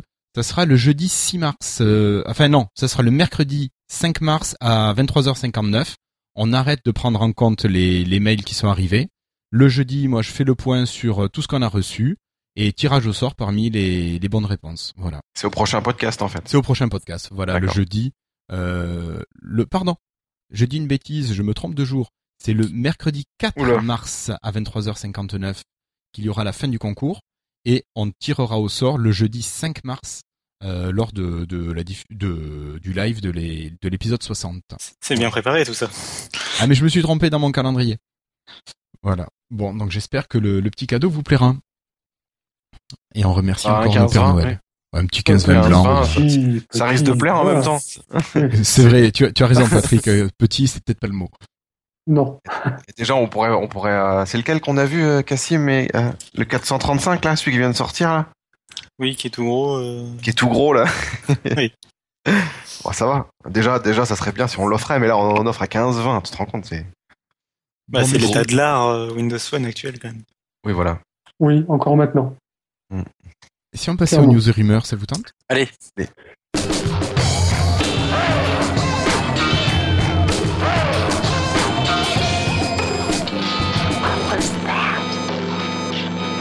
Alors, euh, ben, pour la partie news et rumeurs, on va commencer avec Patrick euh, qui nous parlerait d'un rachat, il me semble. Oui, encore et toujours, hein, Microsoft achète, Microsoft dépense, Microsoft absorbe. Là, cette fois-ci, en fait, euh, il s'agit de, de leur partenaire. euh, La pieuvre. oui, mais carrément. Quoi. Euh, bon, il y en a d'autres que aussi. Ils sont pas les seuls non plus. Et là, donc, ils ont absorbé le- le- leur partenaire pour la Surface 3 du stylet, de la, la- la technologie tactile du stylet, à savoir Trig, Intrig, pardon. Euh, je me demande si ça n'a pas un rapport d'ailleurs, euh, je viens de voir maintenant le mot, si ça n'a pas un rapport avec le mot français intrigue, mais bon, bref. Euh, donc, ils rachètent. Il faut savoir que euh, à l'époque de la 1 et de la 2, euh, c'était Wacom, pardon, qui était plutôt dans, dans- dans- dans le business avec eux. Et là, c'est Intrigue. Alors, bon, j'ai lu un petit peu l'article. C'est certain que quand on sait que Microsoft représente quelque chose comme 79% du chiffre d'affaires de la société, on peut effectivement comprendre que Microsoft finisse par l'acheter. Parce qu'en dehors de ça, c'est vrai que leur chiffre d'affaires n'était pas vraiment euh, euh, très, très, euh, très énorme. On lui a reproché, par contre, au début, en tous les cas, d'être un peu moins précis euh, que, que la technologie euh, Wacom. Et d'ailleurs, à ce propos, ça m'intéresserait de savoir, pour ceux qui sont un petit peu les spécialistes, euh, quand on parle de précision dans les stylets, on parle des niveaux de pression.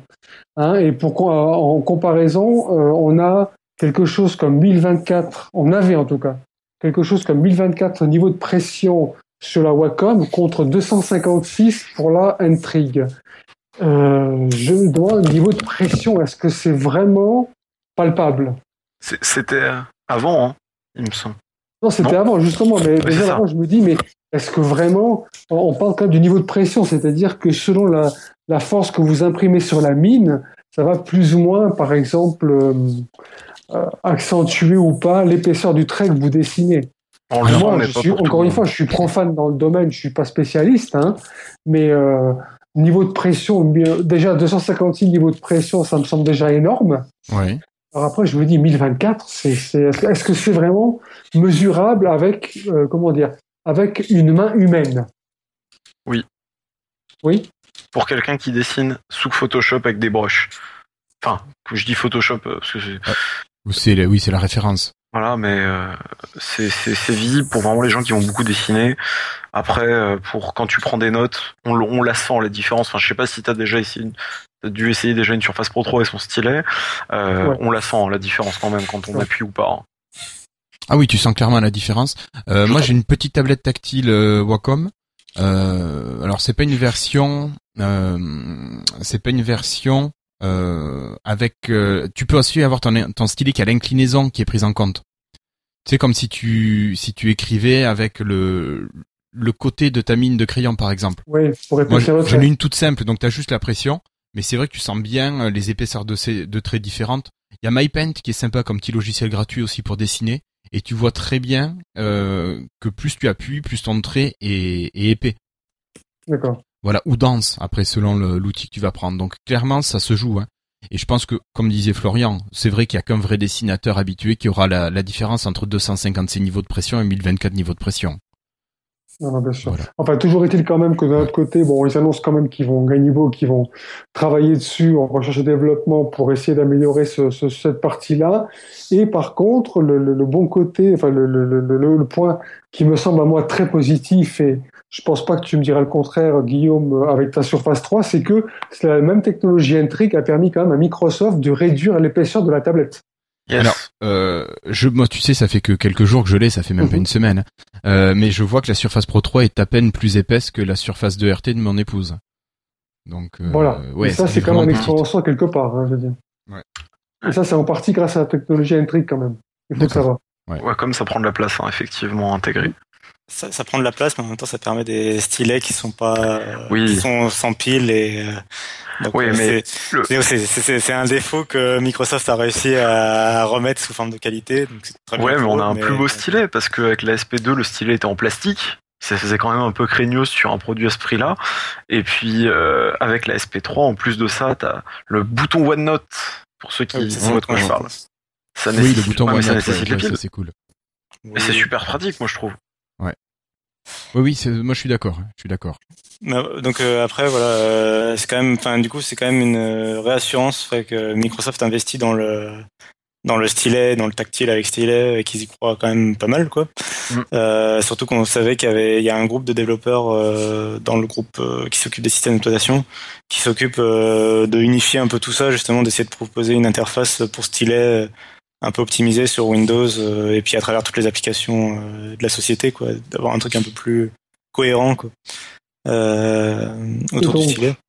Et donc, donc, du coup, je me dis, est-ce qu'on peut espérer peut-être dans un proche avenir, Microsoft développer toute une nouvelle génération d'un côté, bon, plus logiquement de phablettes avec stylet, en utilisant cette technologie-là, etc. Et pourquoi pas, je sais, je sais pas pourquoi j'ai pensé ça aujourd'hui en lisant l'article, mais je me dis, bon, j'ai pas beaucoup pensé aussi à la Surface Hub, et je me dis, est-ce que à, l'heure où un petit peu une partie de l'informatique, euh, on va dire euh, bureau, est un petit peu au point mort, même complètement au point mort d'ailleurs, est-ce qu'on pourrait imaginer une espèce de nouvelle génération de produits tout en un, donc tout dans l'écran, tactile, mais avec une, une composante supplémentaire avec un avec le stylet? D'accord. Le Hub Surface? Ouais, Moi, un je surface, mais version grand public, plus petit, moins onéreux. non, non, non, moi je vois un truc aussi grand que ça. Au moins c'est le minimum 84 pouces, c'est franchement le minimum. hein. Bah, ouais. Après, je me demande si c'est pas. Est-ce qu'ils vont pas s'en servir aussi pour continuer à tout simplement à le proposer aux fabricants tiers et peut-être euh, séduire un peu les fabricants tiers euh, bah, Si tu choisis Windows, en gros, euh, t'as des- t'as une solution stylée moins chère euh, que Wacom euh, Ben voilà. et qui fonctionne un quand même assez bien. La preuve. Que ce soit dans les phablettes, que ce soit dans les tablettes, que ce soit dans les ordinateurs éventuellement, euh, même les portables à la limite, pourquoi pas, Mm. mais un peu partout. Et au niveau consommation électrique, Cassim, toi qui l'as depuis longtemps, ta SP3, euh, tu les as déjà changées les piles? De la du stylet? Ouais. Non, non, pas encore. D'accord, euh, et j'utilise, euh, j'utilise, c'est mon utilisation principale du stylet. Quoi. d'accord. Ah Oui, puis toi, tu le fais subir euh, à un niveau qui m'a impressionné. Je pense que tu devrais devenir médecin, Cassim, au fait. Ah oui, ça. Moi, je me dis que c'était- c'est- c'est c'est stylé, donc ils doivent pas beaucoup consommer beaucoup plus qu'une montre, par exemple. Donc, au niveau d'autonomie, ça me Un sort jour pas. et demi. Ça me surprend pas vraiment. Ça dépend lesquelles on parle. Moi, je te parle des vraies montres. Hein. Les montres suisses. Voilà, j'ai bien compris. Et puis ça fait, c'est quand même le quatrième rachat euh, en trois mois quand même pour Microsoft. Donc, euh, c'est- ça aussi, euh, j'ai l'impression que Satya Nadella a ouvert le coffre et a vu qu'il avait la carte bleue, euh, la carte euh, golden. Golden Scorecard. oui. Et Certains euh, là, il fait chauffer la carte là. d'autres font des investissements. C'est la petite différence. Quoi. Bon, L'autre différence aussi, Christophe, peut-être aussi, c'est que Microsoft, on va dire, investit quelquefois aussi après coup. C'est-à-dire qu'il investit, dans l'occurrence ici, dans le fabricant de ces stylets, alors qu'il était déjà partenaire avec. Mm. Alors que de l'autre côté, tu as quand même beaucoup de sociétés qui brevettent à tout va et qui rachètent, et on ne sait pas vraiment ce qu'ils vont faire de ces technologies ou de ces sociétés. Oh, Microsoft, il est pas mauvais en brevet. Hein. Hmm, C'est vrai. ça Mais va. encore une fois, il, il achète après aboutissement du, du, du- de- Du de- projet. Il achète après avoir utilisé. Tu vois ce que je veux dire Ouais, Ils se ouais, ouais. contentent pas d'acheter, d'acheter, d'acheter, puis après on sait pas où vont partir les sociétés. Ouais, on sait pas. Bon, Microsoft, il est lent parfois. On a toujours dit, ouais, Microsoft, c'est un diesel, tout ça. Mais j'espère qu'il passera du diesel, non pas à l'essence, mais à l'hybride, quoi. Bien. ils ont l'air d'avoir passé la seconde quand même. hein. Oui, ils ont passé la seconde depuis longtemps, là. Ça fait un an qu'ils ont passé la seconde, quand même. Mais on s'en rend pas compte tout de suite. Mais là, quand ça sort d'un seul coup, oh, des lunettes HoloLens, c'est tout. voilà, là. Tu, tu sens que c'est démarré, quoi. Ok, Ça- merci Patrick. Euh, on va continuer avec Cassim. Cassim, toi tu nous parles euh, d'une invasion? Oui, euh, la version de Microsoft euh, pour sur Android, sur le monde de Google. Donc euh, c'est un des deux, une des deux mamelles de Google quand même. Euh, bon, ils font beaucoup d'argent sur la publicité, mais mais leur produit, leur produit grand public qui me fonctionne, c'est quand même Android. Et ça, Microsoft, ils aimeraient bien quand même un peu embêter Google, quoi. Et donc euh, on sait donc on avait parlé du, de l'investissement, euh, du fait qu'ils avaient investi dans Cyanogen, qui se veut être le principal concurrent de l'Android de Google. Et donc là, il y a une, euh, donc c'est une rumeur pour l'instant, il me semble, mais ça devrait être confirmé. euh, Enfin, ça devrait être, euh, on verra si c'est vrai bientôt au Mobile World Congress, qui est la semaine prochaine, il me semble, ou dans deux semaines. Et donc, ce serait le fait que Microsoft aurait réussi à, passer un accord avec Samsung pour inclure ses applications dans le Galaxy S6 euh, de Samsung. Donc, on- dans le Galaxy S6 de Samsung, on aurait de base Office, OneNote, la nouvelle application Outlook, peut-être Xbox Music, ce genre de choses. C'est super Euh, génial. Et ça serait Et- sous Tizen ou sous Android alors ce Ah non, ce serait, ce serait encore sous Android, pour Android. le moment. Mais juste, euh, voilà, c'est l'idée, c'est de Samsung veut faire ça depuis longtemps, c'est cacher euh, le plus possible Google. Ils, ils essaient un peu de masquer le plus possible que ça appartient à Google, ce qu'ils ce qu'ils utilisent. Donc les gens veulent euh, plutôt, ils veulent pas de l'Android, ils veulent le Galaxy S. Et Ça fait euh, partie. Ça fait ouais, partie voilà. des accords. euh, ça fait partie des accords à cause des, des royalties là qu'ils avaient arrêté de payer là. Bah alors on sait pas, serait- mais euh, en fait, il- même. Bah on sait pas, mais il y a eu un en fait oui récemment il y a eu un euh, enfin Microsoft et Samsung ont annoncé conjointement qu'ils avaient trouvé un accord sur le, leurs différends au niveau des brevets. On sait pas euh, si c'est Samsung qui arrête de payer, enfin on sait pas c'est quoi l'accord. euh, Donc ça se trouve ils payent moins, ils payent plus, on n'en sait rien du tout. Euh, donc mais c'est sûr qu'en tout cas voilà ils ont trouvé un accord. puis Ça a probablement, enfin ça a peut-être un rapport en effet, ou probablement un rapport avec le, ça, ça devait faire partie des, des des négociations quoi. Euh, ce serait quand même euh, assez énorme si Microsoft réussissait à alors pas que Samsung, mais si Microsoft réussissait, bon Samsung c'est le plus gros, hein, mais s'il réussissait comme ça à s'inclure dans les dans les Android euh, des fabricants tiers, bah sans que finalement Google ait, mot, ait son mot à dire quoi. Donc vrai euh, court-circuiter les services Google sur Android, c'est quand même, ça serait quand même fort quoi. bah, c'est Ouais. sûr- Ouais. J'y crois pas, franchement, j'y crois Si, pas. si, si, si, si. Ça paraît bizarre quand même. hein. Ça Non, paraît parce bizarre. que le, le- oui, mais le problème après, c'est qu'il va se couper du, du store après. Je sais pas s'il n'y a pas une histoire de validation par Google de, de, de- d'un, appareil par De rapport quel- au Google Apps. ou- Je De- sais pas. Attends, de quel droit Google pourrait dire je ne veux pas d'application Microsoft? Bah le problème c'est que attention, ouais. non, c'est dit pas que c'est, il veut pas, mais il pourrait ne pas valider l'appareil. Je veux dire, quand, quand Nokia a sorti son appareil avec tous les services Microsoft et sa propre interface à OSP, etc., euh, il n'a pas été validé par Google parce qu'il faisait, euh, enfin, j'ai fait des choses différemment. Quand tu fais un, un appareil euh, Android, il passe par toute une série de, de tests de validation de Google qui va l'estampiller ou pas, Google friendly ou pas. À ce moment-là, tu peux avoir accédé, entre autres choses, Au. Play Store. Ouais. Si tu ne satisfais pas à toutes les conditions, voilà, Ouais, donc, je sais pas. Ce serait dangereux de la part de, de, de Google de explicitement interdire comme ça l'installation, mais en même temps, Non. euh, Google n'interdit pas, il ne valide tout simplement pas un appareil pour, pour ses propres applications. Non, mais euh, si, parce que, enfin, je veux dire, ils, sont obligés de justifier leur validation. C'est-à-dire que la, la validation, il y a, y a des critères stricts euh, et clairs euh, entre les fabricants et Google. C'est-à-dire que typiquement, en gros, les, en fait, les, les critères, ils sont simples. C'est genre, euh, il faut qu'il y ait trois applications Google en première page quand tu, quand tu, t'es- quand tu lances ton téléphone pour la première fois. Euh, il faut qu'il y ait le Play Store de Google qui soit disponible. Il faut, je sais Une barre de quelle autre chose. recherche. Euh, faut qu'il y ait la barre de recherche, voilà, faut quand il, quand il s'allume, il y ait écrit Android en bas, Android with Google ou je sais plus quoi en bas, tout en bas. Enfin, c'est ce genre de choses euh, que Google met en place, mais c'est des critères quand même qui sont stricts et ils sont obligés d'édi- d'éditer comme ça des critères, sinon c'est trop, c'est trop flou finalement. Donc je rappelle euh, quand même que jusqu'à preuve du contraire, Samsung est le numéro un de tous les vendeurs de téléphones Android. voilà. c'est pas un petit constructeur à côté qui décide comme ça de, de, Voilà. de faire son petit truc dans son coin. On parle quand même de part de marché de près de 80%. Moi, ce, moi, ce que j'aime bien dans, dans cette partie-là, c'est que Microsoft, il veut se faire aimer de tous les côtés, et je pense qu'il est en train d'y arriver. C'est-à-dire que euh, il est en train d'appeler tout le monde en, en faisant voir qu'il a des super belles applications qui sont sur toutes les plateformes, et il se fait aimer. Hein, Euh, ça me fait penser au départ au, au lancement avec euh, Microsoft euh, M. Euh, et bien là, c'est un peu le le même truc quoi. Là au Tech Days, il y avait une session que une keynote avec euh, non, c'était une session sur euh, l'open source, c'est pareil, Microsoft aime l'open source, mais mais là c'est ça, c'est les mêmes. Moi je ressens ça, c'est que Microsoft il va être partout. Au niveau de Google, de ce qui est Android, j'ai l'impression que c'est pas fini, qu'il y aura d'autres annonces. euh, Ça fait un peu le pied de nez à Google, hein, et que j'ai l'impression qu'il va continuer sur d'autres d'autres plates-bandes de Google. Mm. Euh, Et ils veulent avoir, un- ouais, ils veulent avoir le meilleur proche. Ils veulent que le, en tout cas, pour l'instant, c'est plutôt dans cette catégorie, catégorie-là, mais c'est en gros le portfolio d'applications de productivité. Bah, c'est, Microsoft, quoi. T'es obligé de passer par Microsoft. C'est, si tu veux éditer un document, euh, tu passes par Office. Si tu veux la, la gestion de ton mail et de ton calendrier, bah, c'est Outlook. le- Ça Voilà. doit être un réflexe dans ton, dans ta tête, quoi. Merci Cassim, et ça fait un super enchaînement parce Ben, qu'on vient d'apprendre. on est des pros, hein, on est des pros. Et en fait, euh, voilà, on vient d'apprendre que qu'Office mobile euh, est bientôt compatible avec beaucoup d'applications de stockage. Donc, euh, Microsoft vient de proposer à ses concurrents de venir Côté nous, ok, on a Office, on a OneDrive, ben c'est pas grave. Vous avez iCloud, vous avez Box, vous avez euh, Dropbox, ben c'est pas grave. Venez, on vous accepte dans l'Office. Et donc maintenant, le concurrent pourra venir proposer sa solution de stockage euh, dans les applications Office. Donc ça, c'est super bien parce que bah là, là, il va s'imposer encore. L'Office est déjà quand même bien placé. C'est un produit phare de chez Microsoft. Et là, en plus, bah, il est ouvert parce qu'il n'y a pas de raison que Microsoft refuse euh, ou impose son, son OneDrive.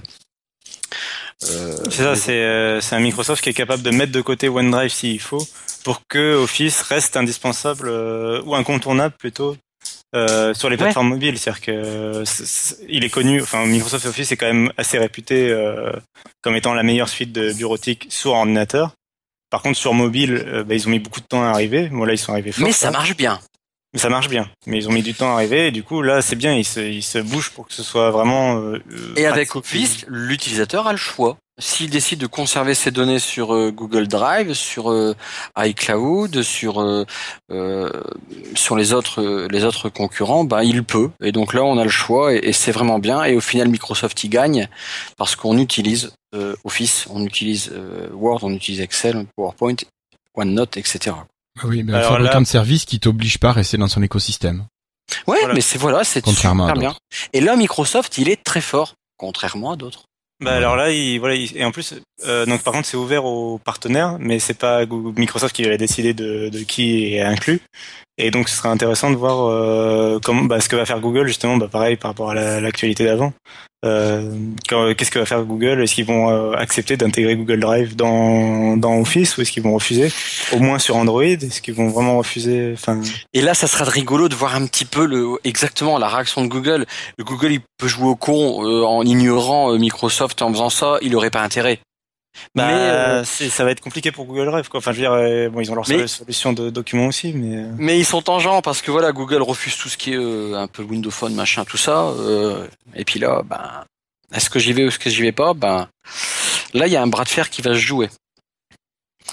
Il y, y, a aussi dans, il y avait aussi quand même l'intégration de Office Online qui a été annoncée aussi. En même temps, même si c'est moins important, c'est que donc le, client euh, donc euh, dans le web euh, qu'on a actuellement, qui est sur office.com actuellement, va pouvoir être intégré aussi, pareil, dans les trucs des partenaires de Microsoft. Donc c'est des et c'est des partenaires slash concurrents quoi. Donc c'est par exemple, ils ont signé avec Box, Citrix et Salesforce. Donc en gros, les utilisateurs de ces services quand ils cliquent sur un document sur le web, quand ils cliquent sur un document Word euh, PowerPoint ou Excel dans, dans leur service de, cloud, pareil, ça va s'ouvrir dans le web euh, avec un client euh, Word online intégré à la page web. Et ça, ça continuera à sauvegarder sur le, sur le système de stockage du partenaire. Quoi. Et il y aura finalement pas de rapport avec Microsoft ou avec OneDrive surtout. Voilà. Ça redore forcément tout ça, redore l'image de Microsoft. Mm. Oui, c'est un peu la catégorie. Là, c'était un peu la catégorie presque le nouveau Microsoft, quoi. Les, mm. le, rachat de start-up, le, le, les applications partout et le mm. et la compatibilité Office mobile. Alors, pour continuer avec ces ouvertures, faut signaler que tous les outils euh, de chez Apple aussi sont devenus gratuits depuis quelques temps. Bon, mais c'est des outils un petit peu comme euh, les Google Docs, enfin les comment ça s'appelle les trucs de Google? Oui, ça, Google ah, Docs. les, Google Docs, voilà. Google Apps. Les Google Apps, donc euh, un outil pour faire des petites éditions, mais pas pour pousser loin. Euh, Si tu parles de la suite bureautique d'Apple, excuse-moi. Non, non, non, non c'est l'offre en ligne. Ah, pardon. juste, c'est l'offre en ligne qui est passée gratuite. Ah, Et l'offre en ligne est équivalente à peu près au Google Docs. Ouais. Euh, je crois. Sauf que la version bureau c'est gratuite ainsi que la version. Euh, oui, mais cette, alors elle est gratuite pour tout le monde. Que tu sois utilisateur PC, Android, euh, voilà. Alors que là, si je veux utiliser iWorks sur mon PC, je pense que c'est pas possible. Non, c'est pas, non, c'est pas installable sur Windows encore. Tout à fait. Je vais pas lancer un débat, mais iWorks, j'ai testé, et franchement, quelle horreur, pitié. Enfin, on m'a toujours dit, ouais, c'est intuitif, c'est facile, il y a plein de fonctions, ça met la patte à Office, mais non, quoi, jamais, c'est, enfin. On va dire, c'est une version, c'est une version grand public. C'est pas, c'est clair que la personne qui utilise Word pour, pour taper au kilomètre, c'est pas forcément le but, mais pour un usage domestique à la maison, c'est vrai qu'il est quand même beaucoup plus souple au niveau mise en page et des choses comme ça, si tu veux. C'est pas une suite qui a été pensée pour le bureau, enfin, je, je pense pas, mais vraiment pour, euh, pour, pour la maison et des choses comme ça. D'accord. Elle est différente enfin, dans son concept, on va dire. Mais là, c'est clair qu'un Numberst Apple, là, on est d'accord, ne fait absolument pas le poids, de mon point de vue, à un Microsoft Excel. Ça, c'est clair. Ouais, mais, par, contre, mais par contre, Pages, encore une fois, est différent au niveau de sa mise en page. Et en revanche, Keynote, lui, il pourrait en, en- en raconter quelques-unes euh, à PowerPoint, quand même. Je suis pas sûr. Enfin, enfin, de toute façon, gratuit et Apple, ça rime pas. Quoi. Euh, bah si, Enfin, c'est gratuit. quoique là, c'est gratuit, produit relativement cher. Ah, mais ça, ça que pas. produit relativement cher en général. Mais bon, bref. Bon, On va pas- juste quand même une, une petite mention pour dire qu'il y a, pareil, suite à ces annonces et suite à toutes ces actualités, bah, il y a encore euh, une image assez positive euh, de Microsoft sur Internet et pas mal de journalistes quand même qui écrivent des articles du genre. euh, bah maintenant euh, sur mon iPhone, euh, mon iPhone a été envahi par Microsoft parce que bah, les, les applications que j'utilise, bah, maintenant c'est Microsoft euh, qui les fait. Euh, Ça, jamais été de, Microsoft, ce- hein, je suis désolé, hein, c'est bureautique, ça n'a jamais été autre non, chose. hein. mais, non, mais là, il parlait en l'occurrence, il parlait des clients mail, euh, des, cli- oui, des clients mail et clients calendrier, ce genre de choses. Euh, bah, ils utilisaient euh, Sunrise et euh, ah, Accompli. Ouais. Et, euh, et bah, ils ont été rachetés par Microsoft et du coup maintenant les applications que le, la personne en question utilisait, bah, c'est des applications Microsoft. Et à côté il y a OneNote, et tout, etc. Et voilà. Euh, Et juste avant de passer à la suite, faut pas oublier que OneNote, si vous avez vu le lien sur Internet, à partir d'aujourd'hui, on peut avoir 100, euros- 100 gigas euh, pendant deux ans Voilà. euh, sur le OneDrive euh, gratuitement. Donc c'est attention, c'est pendant deux ans. Au bout de deux ans, euh, vous pourrez plus euh, ajouter tant que vous n'aurez pas diminué votre quota, mais ça se prend. Puis dans deux ans, tout le monde aura l'Office 365. Euh, donc ça verra. posera aucun problème. Donc Et puis de toute façon, OneDrive, ça reste encore aujourd'hui, même sans ça, la meilleure offre à l'heure actuelle de cloud, de euh, stockage. cloud, Mm. dès, dès la version gratuite. hein, donc, euh, tu peux chercher Voilà, à pas mieux. donc euh, je vais remettre le lien euh, sur le truc pour pas que on zappe Non, t'as raison. Remets-le dans le dans le document. dans le document. Ouais. Merci beaucoup. Euh, c'est David qui doit nous parler un petit peu de hardware, David. Alors un nouveau mobile qui aurait été vu sur un sur un site euh, sur une affiche en Indonésie. Euh, il y avait une affiche avec un, un un dessin qui ressemblait au 1330, donc euh, ça a pas mal spéculé comme au 1320 pardon.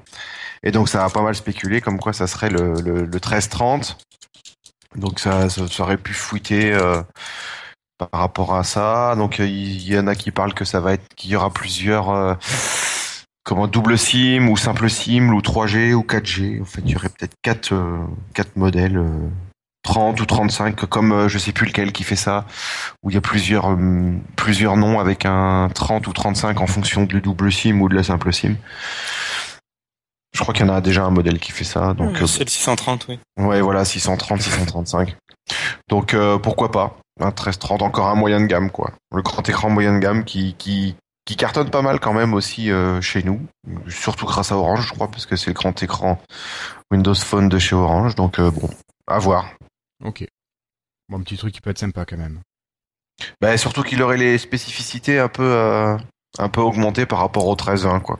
Oui, ben la Donc, génération d'après. Ouais, voilà. Donc, euh, puis, par contre, il est, je crois qu'il j'ai entendu qu'il serait du 5, 5.5, 5,7 euh, pouces. Un tout petit peu plus petit que, un tout, que le tout 13. petit peu plus petit. Ouais. Ouais. Et il- il va être équipé de l'update 2 de Windows Phone 8.1. Ah, ça, alors ça, ça justement, c'est une annonce, c'est une annonce que. Christophe nous permet de d'évoquer.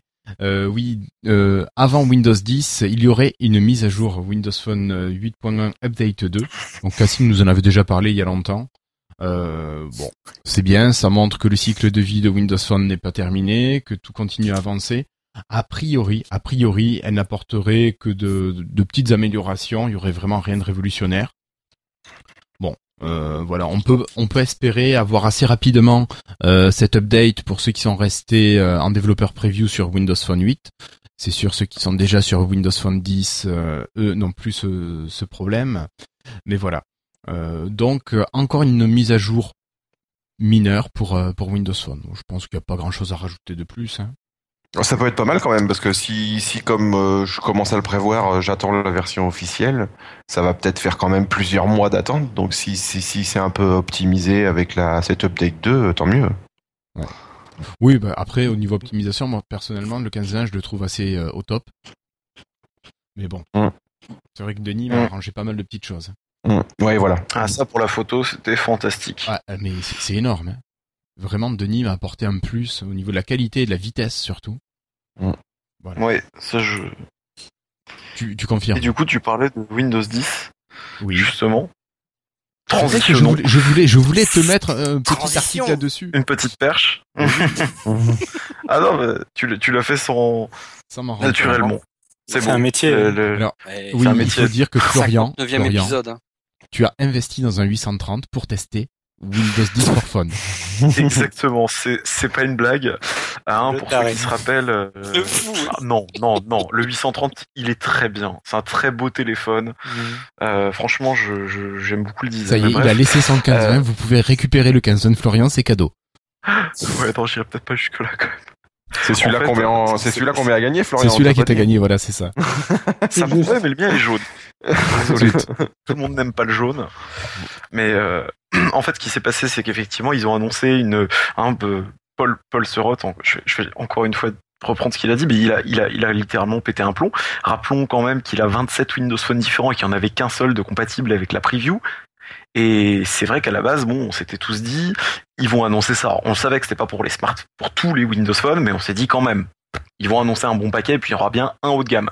Bah, manque de bol, ils ont annoncé ça pour le 630, 635, 632, euh, 730, mais pas 735, et 830. Donc j'ai gueulé comme tout le monde, enfin beaucoup de Non, gens. non. Il y en a d'autres Ouais. qui ont tempéré. Non, tout le monde n'a pas Non, gueulé. tout je- le monde n'a pas gueulé, non. Hop, hop, hop. Il y, a eu, il y a eu beaucoup de monde qui a gueulé quand même. hein, Certaines personnes ont gueulé. L'a mal Si, si, si, je confirme. je dis que ça peut un peu se comprendre quand même. Bah. Je, je pense. Moi, personnellement, Moi, je t'avoue je- que ça m'a pas choqué du tout. Non mais un haut de gamme, Moi, je- juste un haut de gamme, c'est tout ce que je demandais. Ouais. Non, mais on s'en fout. Ils veulent Enfin, pas, apparemment. Mais... Ouais, mais c'est. C'est apparemment, elle est vraiment pas du tout. Enfin, vas-y, ça va être dans la news, j'imagine, mais bon. Ouais, on en on parlera. Elle est vraiment pas Du aboutie encore, donc euh, Bah pour voilà, pas décevoir les, les, les mecs comme nous, euh, faut peut-être mieux pas la sortir, quoi. Alors, qu'est-ce Ah que bah, t'en alors penses, toi, Florian? Euh, euh, comment dire? Concrètement, j'estime que si effectivement à ce point-là on installe la preview, c'est pas pour avoir un système qui marche à don. Enfin, moi je trouve que c'est mieux que ce que à quoi je m'attendais. Enfin, quand on m'a dit ça va être lent, c'est Tropka qui m'avait dit mais c'est ultra lent, c'est ultra buggé, ça marche pas bien. Je précise, j'ai pas encore mis ma sim dedans avec euh, Windows euh, 10. Mais euh, je l'ai je l'ai utilisé. Non mais voilà, je l'ai je l'ai utilisé. Moi je trouve pas que ce soit si lent que ça. Alors évidemment, on a l'impression un peu de faire tourner un Windows Phone dans une machine virtuelle. Pour ceux qui l'ont déjà fait via l'émulateur Visual Studio par exemple, on voit des petits ralentissements quand on fait défiler la liste des apps tout ça, mais ça permet d'expérimenter des choses et d'en voir d'autres. Par exemple, euh, un des trucs que je préfère, vous allez me dire c'est tout con, mais les deux nouvelles tailles de vignettes qui marchent que sur la vignette contact pour l'instant, j'adore. Alors pour rappel, on avait la toute petite, on avait la moyenne, on avait la large, et maintenant on a en fait une 4x4, donc une carrée, Oui. et on a aussi une euh, 2 sur 2 du coup, donc une vignette qui est en longueur en fait. Deux, imaginez deux vignettes larges, euh, pardon, moyennes, Deux vignettes moyennes l'une une sur l'autre. et c'est franchement sympa. Bon, là comme ça, c'est juste sur contact, donc ça sert plus à faire joli que pour autre chose, mais c'est vraiment assez sympa. Euh, et puis oui, donc comme je le disais, si, enfin à ce moment-là, si on achète un téléphone ou qu'on met la preview, le but c'est plus de se dire, bah, je vais l'utiliser un petit peu pour voir les bugs et les remonter à Microsoft, plutôt que de se dire ah bah ouais, je vais avoir un système qui marche à fond. Enfin à un moment faut faut pas se Exactement. mentir, Tout à fait, voilà, c'est ça. ça, clairement, exactement ça. euh, je l'aurais. Hop. À un moment, ça a été annoncé. Vous avez un outil. On mettra le lien qui permet de revenir sur Windows Phone 8. points, si jamais vous en avez envie. Hein. Euh, donc pour moi, c'est vraiment pas le but. Enfin, il aurait sorti sur 15-20. Je l'aurais, peut-être pas acheté ce 830. Effectivement, j'aurais passé sur 15-20. J'aurais peut-être pas gardé. Je sais pas. Mais je me serais absolument pas plaint que ça déconne. Enfin, à un moment, c'est normal que ça déconne. Ça m'est déjà arrivé. Par exemple, quand on déverrouille, et franchement, j'ai pas eu de gros bugs. hein. J'ai eu aucun gros plantage pour le moment. Mais quand vous allez déverrouiller votre téléphone et que vous avez un code, ça arrive que euh, la zone qui est réservée au code, par exemple, hein, c'est un truc que j'ai fait remonter, apparaisse blanche ou noire. Bon, pas dramatique. On retrouve aussi évidemment les vignettes translucides. Pour ceux qui ont une Xbox One, pensez à ce que vous venez de recevoir avec la mise à jour de février. Euh, on retrouve un truc qui est très sympa, c'est la liste des applications récemment installées comme sur Windows 8 finalement. On va retrouver euh, la nouvelle appli photo, alors qu'il y a très peu de fonctionnalités pour le moment, mais euh, effectivement qui a quand même du coup une nouvelle présentation. Alors vous remarquerez aussi pour ceux qui l'ont utilisé ou qui ont vu beaucoup de vidéos que le menu hamburger il est un petit peu partout. Hein, ça peut être un sujet de, de cri ou pas. Ça après c'est un peu perso. Détail, mais alors c'est vraiment un petit détail, mais qui je trouve peut avoir son importance. Si vous regardez bien le logo de l'application photo, d'accord, est le même que celui sur Windows 8. Si vous regardez, c'est un, c'est un détail. Mais Ouais. voilà, c'est une, une, une petite, comment dire, une petite, euh, je vais pas dire une preuve, mais une, un indice qui prouve que voilà, l'unification, ils sont en train de la pousser euh, à son paroxysme avec ce, ce Windows 10, hein, du coup. Euh, Qu'est-ce qu'on a d'autre? On a aussi évidemment les paramètres qui ont été refaits. Ça, je pense que c'était extrêmement demandé. Oui, David nous en avait parlé. se souviennent. Hum. Voilà, c'est fantastique. On a la même présentation finalement que sous Windows 10 PC. Hein, donc euh, c'est noir sur fond bleu. Pour, euh, pardon, noir sur fond bleu. Noir et les icônes sont bleues. Pour l'instant, il n'y a pas de thème blanc. Excusez-moi. Apparemment, c'est même la. Ouais. C'est même exactement la même présentation, c'est-à-dire que c'est pas c'est pas adapté encore à l'écran. euh, ça fait vraiment comme si Euh, c'était une page d'ordi quoi sur sur le téléphone. Ah, moi, j'ai pas ce, moi, je trouve pas ce problème-là. Ah Par ouais contre, euh, dès que tu vas cliquer quelque part, tu vas retrouver en fait les, la multitude de paramètres qu'on avait, sauf qu'ils sont mieux classés. C'est-à-dire Mm. que ça fait des parties et ensuite on retrouve tout. Après, euh, non, Ah, moi je déjà c'est mieux pas, enfin, Ah, ça, c'est- ah non, mais c'est une bonne chose, c'est une très Ouais, bonne ouais. chose. Enfin, concrètement, le- les paramètres Windows Phone finissent par prendre des caisses. Alors, on sait que les paramètres des iPhones, euh, avec le temps et les applications, ça s'allonge aussi. Paramètres Android, c'est un peu mieux géré, mais bref, il y a ça. Il y a aussi un autre truc qui est vachement sympa, c'est que, pour ceux qui l'ont remarqué, hein, euh, on a en fait vous, vous voyez tous la, la barre d'action. Finalement, on a euh, soit, il me semble que c'est 4, soit 5 selon le téléphone qu'on a. Oui. Euh, possibilité. hein, La barre d'action rapide euh, Oui, sur le dessus. euh. D'accord. Voilà. Quand on fait glisser le centre de notification. Oui, oui, oui. Et ben là, Oui. pour le coup, on peut développer. Et du coup, on a, enfin moi là par exemple par défaut sur le 830, c'est assez rigolo parce que j'ai deux lignes, enfin j'ai une ligne de 4, une ligne de 3 avec un trou et une ligne de 4. Donc je sais pas trop pourquoi, parce que quand je clique, c'est un vide. Mais euh, bon, voilà, hein, ça ça fait partie des petits trucs, je pense pas finis. Euh, mais c'est très sympa parce que ça vous permet, bah, sans retourner justement dans les paramètres d'activer et de désactiver ce que vous activez le plus souvent. Donc c'est pratique. Autre truc qui est absolument génial, enfin je trouve, le nouveau look des euh, notifications Toast. Tout le monde voit ce que c'est, hein, j'imagine. Euh, bah avant vous receviez une barre colorée, là il y a une barre colorée, mais on a la possibilité de l'étendre. Donc c'est assez pratique. Euh, N'ayant pas reçu de SMS puisque j'ai pas mis la SIM, j'ai pas vu pour euh, répondre directement. Par contre, euh, l'application Insider ne s'installe pas pour tout le monde, donc des fois faut un petit raccourci, c'est volume bas touche power. Euh, un, un truc qui m'a par contre qui m'a pas énervé, mais qui m'a, mais bon, ça m'étonne pas tant que ça, puisque c'est quand même facilement accessible si vous avez le téléphone qu'il faut. Qui m'a un peu agacé, on va dire, c'est que dans les feedbacks, si vous regardez dans les feedbacks en français, vous allez tomber. L'un des premiers feedbacks français, c'est où est Cortana en français? J'ai envie de dire vos gueules, complètement. Enfin, à un moment, ça, ça a été dit Cortana n'était dispo qu'en US. Truc marrant d'ailleurs, moi je suis passé en US, hein, en région US pour voir si elle marchait bien. Euh, J'avais beau lancer des recherches, la recherche se lance. Enfin, Cortana apparaissait comme en mode écoute, et au final elle s'arrêtait. Donc je voilà, ça c'est un des petits des petits couacs que j'ai eu. Après il y en a d'autres qui ont l'air a priori selon les feedbacks d'avoir réussi à l'utiliser. Un petit truc que j'ai fait remonter aussi, c'est qu'elle est trop petite à mon goût, mais bon ça après bref, ça va venir et s'améliorer. Hein. Ils ont dit à peu près une euh, build tous les mois environ. Et à chaque fois des modèles supportés. Euh, Qu'est-ce que j'ai pu manquer? J'ai parlé de photos. Il y a la calculatrice aussi qui a changé de look. Ouais. Pourquoi pas? Enfin c'est, je sais pas ça. Elle fait calculatrice graphique maintenant? Euh, alors, non, ce qui est bien, être fait scientifique et programmeur, il y a, y a rien de graphique. Ouais. Mais par contre, ils ont classé, c'est-à-dire qu'ils ont rajouté un convertisseur. D'accord. Ah oui, donc si le convertisseur est passé de... Voilà. Ouais, il est intégré maintenant à la calculette. En fait, il y a le volume, longueur, poids, température, énergie, surface, vitesse, heure, puissance, données, pression. Donc c'est assez sympa. Et du coup, tu peux prendre par exemple ton énergie, voilà. C'est Euh, la calculatrice que nous avions dans Windows 7. hein. D'accord. Non, mais le- le- toutes ces fonctions-là, Ah, dans Windows 7. Oui, oui, Oui. pardon, non. je ça que- existait déjà au niveau de Windows 7, cette Ouais. calculatrice euh, avec les convertisseurs. Et Florian, est-ce que tu es passé dans les alarmes aussi? Les alarmes, je, je, je l'ai pas lancé pour le Non, coup. parce que Kezak nous dit que ça a changé aussi. Oui, il paraît que ça a beaucoup changé. Ah bah oui, oui, ça a pas mal changé. En fait, on retrouve, je sais pas si vous vous rappelez de l'application, il y avait une application supplémentaire horloge mondiale. Oui, Oui. Hein Bah, ça, ça reprend cette partie-là. On retrouve en fait l'heure. Alors là, je peux ajouter par exemple l'heure pour, je sais pas.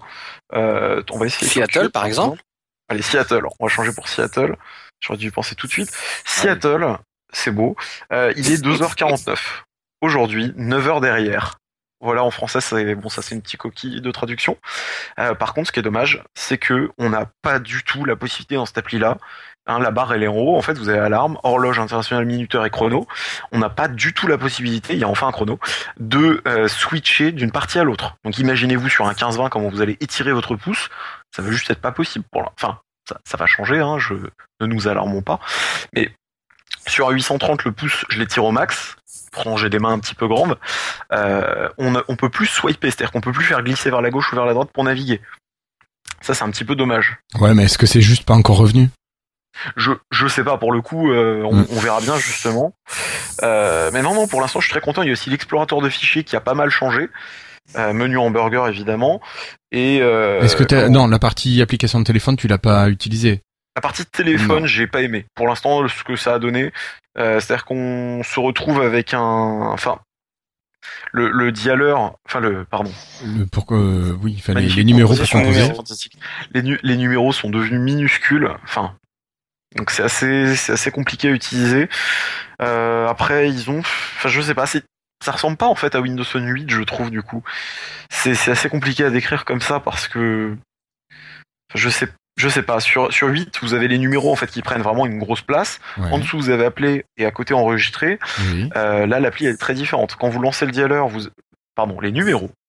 Vous avez vos numéros qui vont prendre peut-être euh, même pas un tiers de l'écran pour que vous, ça vous fasse une, pour que vous fassiez une idée. Le reste c'est du blanc. Et en bas vous avez une bande call. Ouais, mais Et ça c'est pas fini. allez- Non, pas du tout. Hein. C'est clairement ça, ça va être, ça va être ajusté.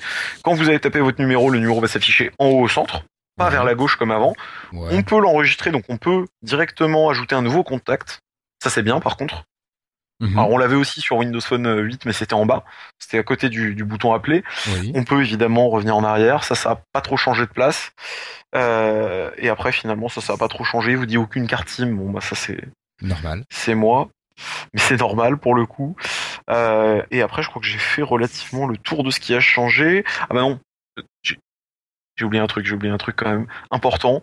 Euh, L'image du coup cette fois-ci se met complètement comme un écran de verrouillage. C'est-à-dire qu'elle prend vraiment tout l'écran et du coup vos vignettes qui sont translucides vous donnent une vue sur l'image. C'est pas comme dans Windows Phone 8.1, mais Joe Belfior a dit que ça reviendrait.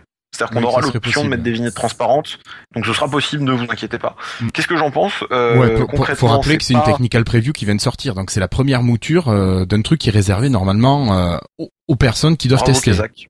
Bravo. Celle-là, je Ouais. l'ai zappée. Quand tu, on éteint le téléphone, ça c'est vachement pratique, effectivement. Euh, on a une alerte pour dire la prochaine fois, enfin, n'oubliez pas que vous avez ce rendez-vous-là la prochaine fois. Ça c'est pratique. C'est-à-dire quand le téléphone s'éteint, il vous donne le prochain rendez-vous. Ouais. Euh, donc oui, comme tu le dis, c'est une technical preview qui vient vraiment de sortir. C'est la première version. Euh, moi, je clairement, je suis plutôt surpris par rapport au retour qu'on en a fait. On m'a dit c'est vraiment tout pourri. Clairement, euh, je trouve que c'est plus fluide que ce qu'on aurait pu penser. Après, le, le menu hamburger, pour l'instant, moi je suis pas un grand fan, mais il faut attendre, comme tu disais, de voir s'ils vont ramener le, le- la vue par panorama. Il y a des nouveautés les pivots, sympas, je moi, je suis plutôt content. Après, bon. Ouais. c'est les pivots, oui. C'est les pivots. Oh, mais qui éteint sont-elles Oui. et donc non, moi pour l'instant je suis vraiment plutôt content. J'attends évidemment la prochaine avec impatience. Je vais peut-être essayer de mettre ma sim dedans un petit coup.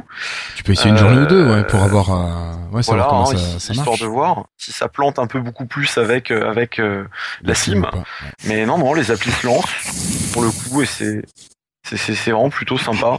Et pour l'instant, moi je suis content du boulot qu'ils ont fait. J'attends évidemment de voir la suite. D'accord. Voilà.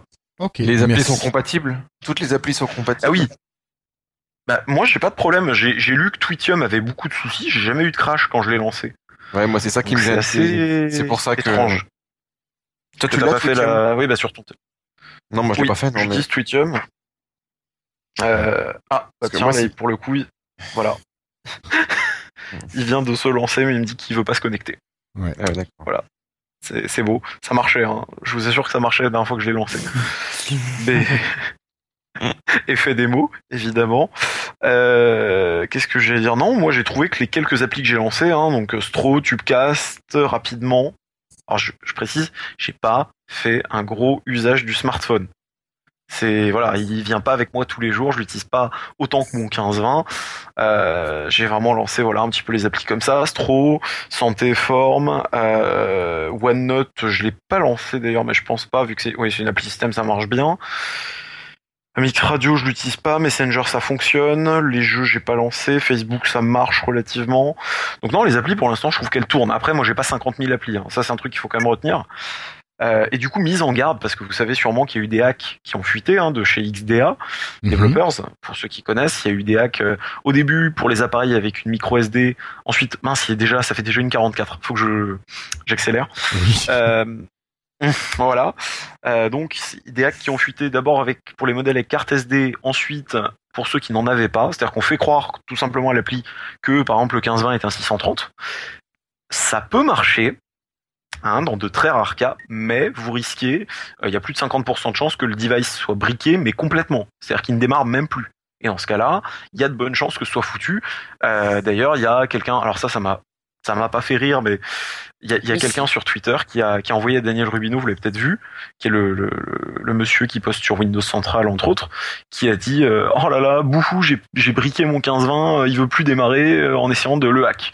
Et Daniel Rubino a, a retweeté et, et Gabe Hall, donc celui qui s'occupe de Windows Insider, du programme Insiders pour les PC et pour les phones, euh, il lui a dit bah, essaye ça, mais bon euh, voilà, j'ai essayé de prévenir tout le monde que clairement faut pas tenter le hack. Donc si vous voyez un hack, cher euh, auditeur, je vous invite à ne pas utiliser ce hack, sauf si vraiment vous n'en pouvez plus et que vous êtes prêt à perdre votre appareil, parce que ça peut arriver. Ouais. Voilà, c'est juste une petite mise en garde de plus parce que ça a déjà été fait. C'est juste pour vous éviter ça. Ouais, ouais, c'est Voilà. clair. Et je m'arrête. Ok, merci Florian. Merci. Je trouve que, Euh, je trouve que Microsoft a, eu raison de pas fournir euh, la preview à tous les téléphones, parce que comme ça, ils ont réussi à vendre des 830, à Florian notamment. Voilà. Non, et Ouais, puis ça leur beaucoup permet, marketing. ils l'ont dit, hein. Ça permet aussi de, de, en fait, de, de parce que sur, s'ils avaient déployé ça sur tout le parc, clairement, ça représentait plus de travail. Ils se seraient dit, mais attends, est-ce que par exemple le crash de telle appli ou de telle fonction vient du téléphone, du modèle, de la variante? Parce que bon, il y a des différentes variantes selon les États, euh, États-Unis, France, ou est-ce que ça vient effectivement de la preview Donc oui, oui, sur ce point-là, ça leur réduit le travail et c'est une bonne chose. Puis alors, pour donner rapidement, très rapidement, l'explication technique qu'ils ont donnée, c'est qu'a priori, les modèles qui ont la preview, ils ont une gestion de la mémoire qui est différente. Ils donnent plus de, excusez-moi, désolé, plus de place à l'OS euh, et une certaine partition système, ce qui n'est pas le cas sur les 15-20 et autres. Voilà, juste ça. Et sur les tailles de tuiles, c'est pas définitif comme cho comme choice, comme choix, comme choix. Euh... Yeah. Yeah. Oh, yo man. Ouais, c'est pas définitif, il faut donner des retours. Oui, il y a du feedback à Il y a- donner. il y a déjà des retours hein, dans l'Insider App pour la garder, parce qu'effectivement ils veulent garder la carré, c'est ça c'est sûr. Par contre la, la longue, ils veulent pas. Et moi je trouve que ça peut être super utile. Donc si vous avez la preview, faites des retours. D'accord. Voilà. Ok, donc courez tous acheter un 830, voilà. Voilà. Exactement. Allez, achetez tous un Ok. 830, c'est votre devoir pour le prochain podcast. Ok, ben on enchaîne rapidement en vous annonçant que OneNote passe en version gratuite maintenant pour tout le monde. Donc toutes les fonctionnalités sont disponibles, même en version gratuite. Voilà. Euh, et puis une triste nouvelle, c'est l'heure de sonner le glas maintenant. C'est la fin des rooms des salons pour Windows Phone. Nous venons ce soir de recevoir un email qui nous annonçait ça. Euh, Microsoft nous annonce l'arrêt de la prise en charge des salons à partir de mars 2015. On va avoir la possibilité de, les afficher encore un moment mais euh, tout ce qui va être utilisation des albums photos, des calendriers, des notes, tout ça, ça va être difficilement utilisable. Nous, je vois, ça va nous embêter, mais bon, on va trouver bien une autre solution. Alors pensez bien juste à sauvegarder tous vos documents qui sont euh, partagés dans les rooms. hein. Et, euh, Microsoft vous conseille de les sauvegarder à un endroit physique différent. Donc changer de dossier, euh, dupliquer le dossier avec un autre nom. Voilà, surtout euh, faites attention à ça. À quoi ça leur sert de nous supprimer ça ok? Je ne sais pas. Je ne sais C'est pas. vrai. Enfin, pff, je sais pas, mais. Peut-être que c'est quelque chose qui est assez peu utilisé. Bah ouais, mais ça enfin bon. à rien de Mais le ils- garder, tout simplement.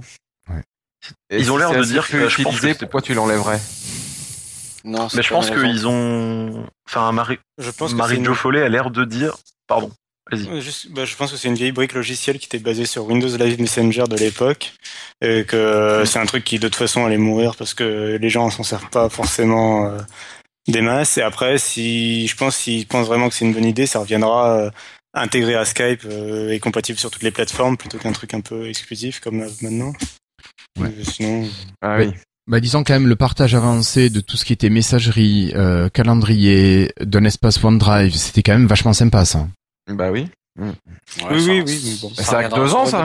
Ça a que Bah deux oui, c'était sorti avec Windows 8. C'était une des grosses annonces de Oui. Windows 8. C'était un des 3-4 points qui étaient mis en avant avec le Kids Corner. euh, Mais c'est des trucs Oui. tellement spécifiques à Windows 8 bah, que du coup. Windows Phone Ça a 8. sauté. Ouais. Bah, il faudra voir ce que Ouais. fait le nouveau Skype, hein, effectivement, mais euh, moi je trouve ça vraiment dommage. Deux petites news rapides pour vous dire que Windows 10 sera FIDO compliant, donc compatible avec la biométrie, empreinte digitale, euh, peut-être empreinte rétinienne, ce genre de choses. Voilà. Et euh, pour terminer, pour dire que Poppycart va être greenlighté et est greenlighté pardon depuis samedi et qui sera dans Steam dans quelques temps. Donc Poppycart de l'ami Popito. Clap, clap, clap, clap, clap. Clap clap. Voilà. Oh, Pito. Et Bravo. puis et puis je crois que c'est l'heure de passer au sondage de Florian. Bonjour, vous allez être mis en relation avec votre correspondant. Merci de patienter quelques instants, s'il vous plaît. Encore quelques secondes. Merci. Alors Florian, qu'est-ce que tu nous as demandé cette semaine? Alors, cette semaine, on avait fait un, rappelez-vous, on avait fait un sondage pour trouver le sondage de la semaine. Ça en avait fait rire pas mal sur les réseaux sociaux. Euh, ce qui avait été retenu comme sujet, c'était où écoutez-vous Lifestyle? Voilà, donc une question qui s'adressait directement aux auditeurs euh, pour qu'on en sache un petit peu plus sur vous. Alors, encore une fois, comme on l'a dit, pas des buts euh, hein, de créer des statistiques et de et de et, de faire ce genre de choses, mais juste comme ça, par curiosité, puis aussi pour pouvoir finalement, en dehors des podcasts, échanger un petit peu avec vous de, cette manière-là, hein, avoir des retours. Et du coup, on a eu 48 réponses. Alors je précise que cette fois-ci, parce qu'en fait j'utilise Stro, comme certains le savent, euh, pour faire les sondages hein, sur Windows Phone. Euh, cette fois-ci, je me suis dit, vu que c'était la seule durée qu'on n'avait jamais testée, je l'ai fait durer un mois. Donc là, il reste encore 22 jours. Je pense qu'on le, on le fera peut-être pas durer un mois. On en est à 48 réponses du coup. Euh, et alors, pour vous rappeler un petit peu les réponses qui existaient, il y avait donc à la maison, voilà, au travail, dans les transports ou en voiture ou ailleurs. Et pour le coup, pour l'instant, les résultats, on a 54%, c'est quand même assez écrasant de à la maison. Il y a pas mal aussi de transport voiture parce que bah, finalement on peut pas tous l'écouter à la maison. hein. Des fois on a en allant au travail on a envie de commencer et d'avoir une bonne journée donc on écoute Lifestyle Podcast. Petit coup de pub Bah, en voilà. même temps Voilà. euh, pour le fun. hein. voilà. Et euh, au travail, donc c'est 4%, pareil pour ailleurs. Alors au début, le au travail, c'est assez marrant. Quand on a lancé le sondage, il avait une part, mais qui était assez énorme. Et du coup, ben, ça s'est réduit finalement. hein. Peut-être qu'une partie d'entre vous n'avait pas envie. euh, Enfin, vous avez peut-être encouragé des amis à voter pour que vous vous fassiez pas attraper, hein, parce qu'au travail, tout le monde ne peut pas faire ce genre de choses. Mais du coup, voilà, ça c'était effectivement le sondage qui est toujours en cours. Cette fois-ci, on s'est dit que bon, le sondage pour un sondage, c'était peut-être effectivement un, un peu concept et que, que, que donc on allait peut-être effectivement pas forcément le refaire. Euh, pour le prochain sondage, du coup, on s'était dit qu'est-ce que, enfin, voilà, je le, je, le, je le présente comme ça le sujet. À votre avis, quelle est une bonne durée pour un podcast? Donc, Donc, on vous mettra coup, des fourchettes. Hein. euh, on mettra évidemment voilà des fourchettes, hein, comme dit comme dit Guillaume. On va pas euh, on va pas vous laisser rentrer n'importe quoi puisqu'on peut pas le faire de toute manière. Et puis vous imaginez le nombre de réponses, mais euh, mais des fourchettes, hein, des choses bah, assez courtes, euh, peut-être d'une demi-heure, des choses un peu plus longues comme Lifetime Podcast et d'autres podcasts. Hein. Je pense que la majorité de toute façon sont dans ces formats-là, si je dis pas de bêtises. Oui, oui. Tu as raison. Non, je dis des bêtises. Non, non, tu dis Non, pas non, de bêtises. c'est ça. Oui, c'est ça. Et il, do- il doit y avoir, j'imagine, des, podcasts fleuves qui doivent faire dans les 3-4 heures. Oui, voire Et, 6. et là, ça doit être fantastique. 6 Oui, oui, oui. Oui, oui, Ouais, oui. Les Plan copains de Plan B ont fait un podcast de 6 heures, euh, un hors série, ouais. Deux, deux même, Ouais. ils en ont fait deux, je crois. Euh, j'ai écouté que le premier. Alors, il en sortit en deux épisodes de 3 heures, hein, mais Ouais. voilà. Tiens, certains m'ont demandé pourquoi on chapitrait pas. Technique. Chapitrerai pas. Ah, le, le lifestyle Ouais. Il y en a Mm. qui. Faut voir le côté facile. Ah, technique. tu veux dire... euh, D'avoir des points, euh, le dossier, euh, les, des les de- news, euh, de que cette partie-là. C'est l'idée y est, l'idée y est, mais faudrait passer avec un autre, euh, avec un autre outil, avec le MP3, c'est assez difficile à faire, c'est faisable, hein, mais D'accord. C'est compliqué. Sinon, voilà, faudrait, faudrait- Sinon, faut faudrait- utiliser euh, SoundCloud, mais bon, après l'abonnement à SoundCloud, c'est autre chose. Ah oui, non, non, non. Ouais. On va être Mais les obligé de outils lancer de- un Patreon euh, énorme. Ah ouais, non. Pour les, non, mais pour les applications qu'on a sur Windows Phone, est-ce que euh, il y a des applications qui qui permettent de zapper, d'utiliser le chapitrage en fait pour passer d'une Ouais, mais on a des, on, on a des, des, des auditeurs qui ont des, des andro, des Android. Ouais, mais Bah ouais, bah mais ouais. mais je tu- pense tu- qu'ils ont plus, ils ont plus des Windows Phone quand même, je pense. Non, t'es non, regarde Cassim. Oui, bah, non, Cassine, il a un 930 aussi, je l'ai vu. Il tweet avec son petit Sony là, mais euh, il a un 930. Ouais. Euh, c'est-à-dire que les- L'appareil photo. euh, Mais faut, faut pas être fermé à Windows Phone. Tu sais, nous, Microsoft, on est, enfin, Microsoft, nous sommes ouverts à tout, tout, tout. tout, tout. À tout le monde. Voilà. Ouais. Non, mais même sur Android, à la rigueur, les applis à Ah, bon. le chapitrage. Forcément. Écoute, euh, on pourra se renseigner ça, au niveau de, on de verra Podcast Addict, par exemple. Ouais, ouais, ouais. Ouais, voilà. Euh, bon. Patreon plus Doritos égale succès. Dor- Doritos, c'est une super marque de nourriture. J'aime beaucoup Doritos. Euh, Doritos, c'est Ah bon bien. Doritos, c'est bon. Non, je. Non, j'en sais rien en fait.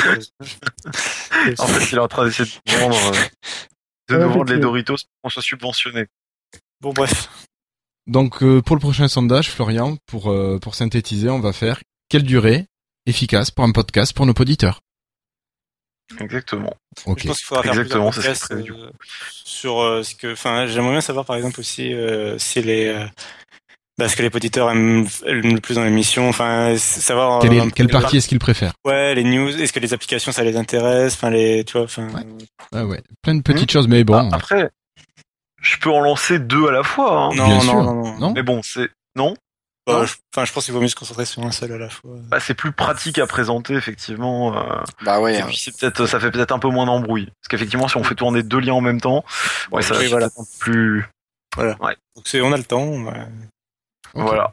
Un sondage à Ouais. la fois. Dans trois mois, on cherchera des idées. Alors, faut pas toutes les mettre en même temps. Ok. Voilà. Ok. Merci beaucoup, Florian. Je pense que personne n'a rien à rajouter là-dessus. Bon, messieurs, euh, j'ai une triste nouvelle. Vu le temps, vu l'heure qu'il est, nous allons devoir sauter la partie test d'application. Donc d'ici 15 jours, nous vous parlerons de 6 GB GPS navigation et de Minecraft en Pocket Edition. Voilà. Donc euh, C'est juste repoussé. c'est juste repoussé pour dans, dans 15 jours. Euh, bah alors un petit petit une petite séance de freestyle.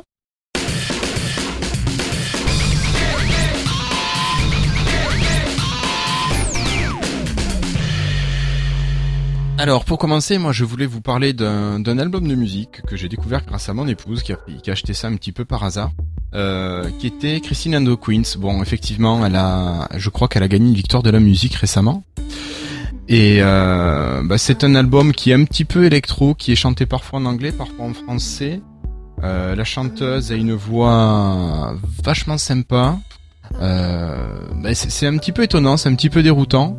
Euh, mais, je conseille vraiment aux gens d'écouter 4-5 fois au moins d'avant de, se faire un avis définitif.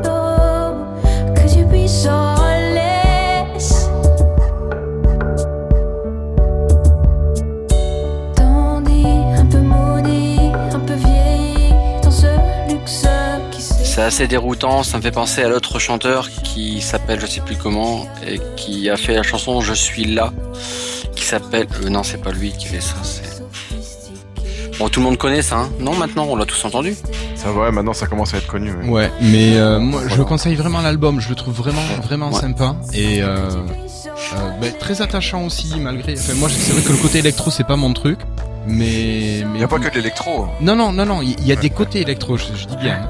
Ouais. Il y a des côtés, il y a des sons, des sonorités électro et euh, vraiment je malgré tout je trouve ça super super intéressant. ouais il y a une sonorité il y a un, il y a un univers musical qui est un peu différent de ce qu'on trouve euh, habituellement un peu dans le classique et ça m'a fait justement penser en parlant de, de sonorités différentes euh, qu'il a il y a un- ça fait un peu une sorte de saccade euh, dans enfin bon, dans cette musique-là, en tout cas. Le... Et ça m'a fait penser à un nouveau qui arrive là, qui, est- qui s'appelle Vianney et euh, qui a fait une chanson pas là. Et pareil, dans son timbre musical, c'est, il est, il est très fort. Euh, je sais pas si vous avez entendu parler de cette musique-là, pas du tout. Non, non. Euh, de nom, oui, mais je l'ai pas écouté. Mais tu vois, je vais le noter, écouter. Euh, c'est Vianney pas là, donc je vais- c'est celui qui a fait ça, cette musique-là. Vous connaissez peut-être, non Attendez. Ouais, bah, il est passé aux victoires. J'ai regardé en replay, moi, les victoires. Ouais. Et en, en vocal, euh, il est bon, quoi. Il est bon. Enfin bref. Il y a des trucs intéressants en ce moment qui sortent. Ouais, ouais, ouais. Voilà, j'ai participé dans ton frital, voilà, c'était un peu le merci beaucoup, Christophe. Voilà, ça c'est fait. Super. Donc je crois que c'est Cassim qui va prendre la suite. Cassim, tu vas nous parler euh, console de jeu? Enfin, jeu Euh, vidéo. Ouais, euh, pour pas changer. Euh, je vais parler de Dying Light qui est sorti il y a pas longtemps. Euh, c'est un jeu de tir, euh, enfin un jeu à la première personne, euh, dans le, avec des zombies partout.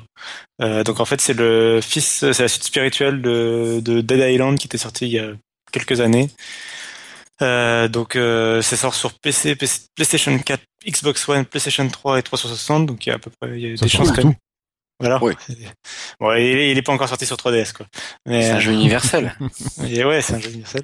Euh, et donc c'est le, le principe, c'est que c'est un jeu de survie à la première personne euh, dans lequel on va devoir plutôt fuir les zombies que les attaquer.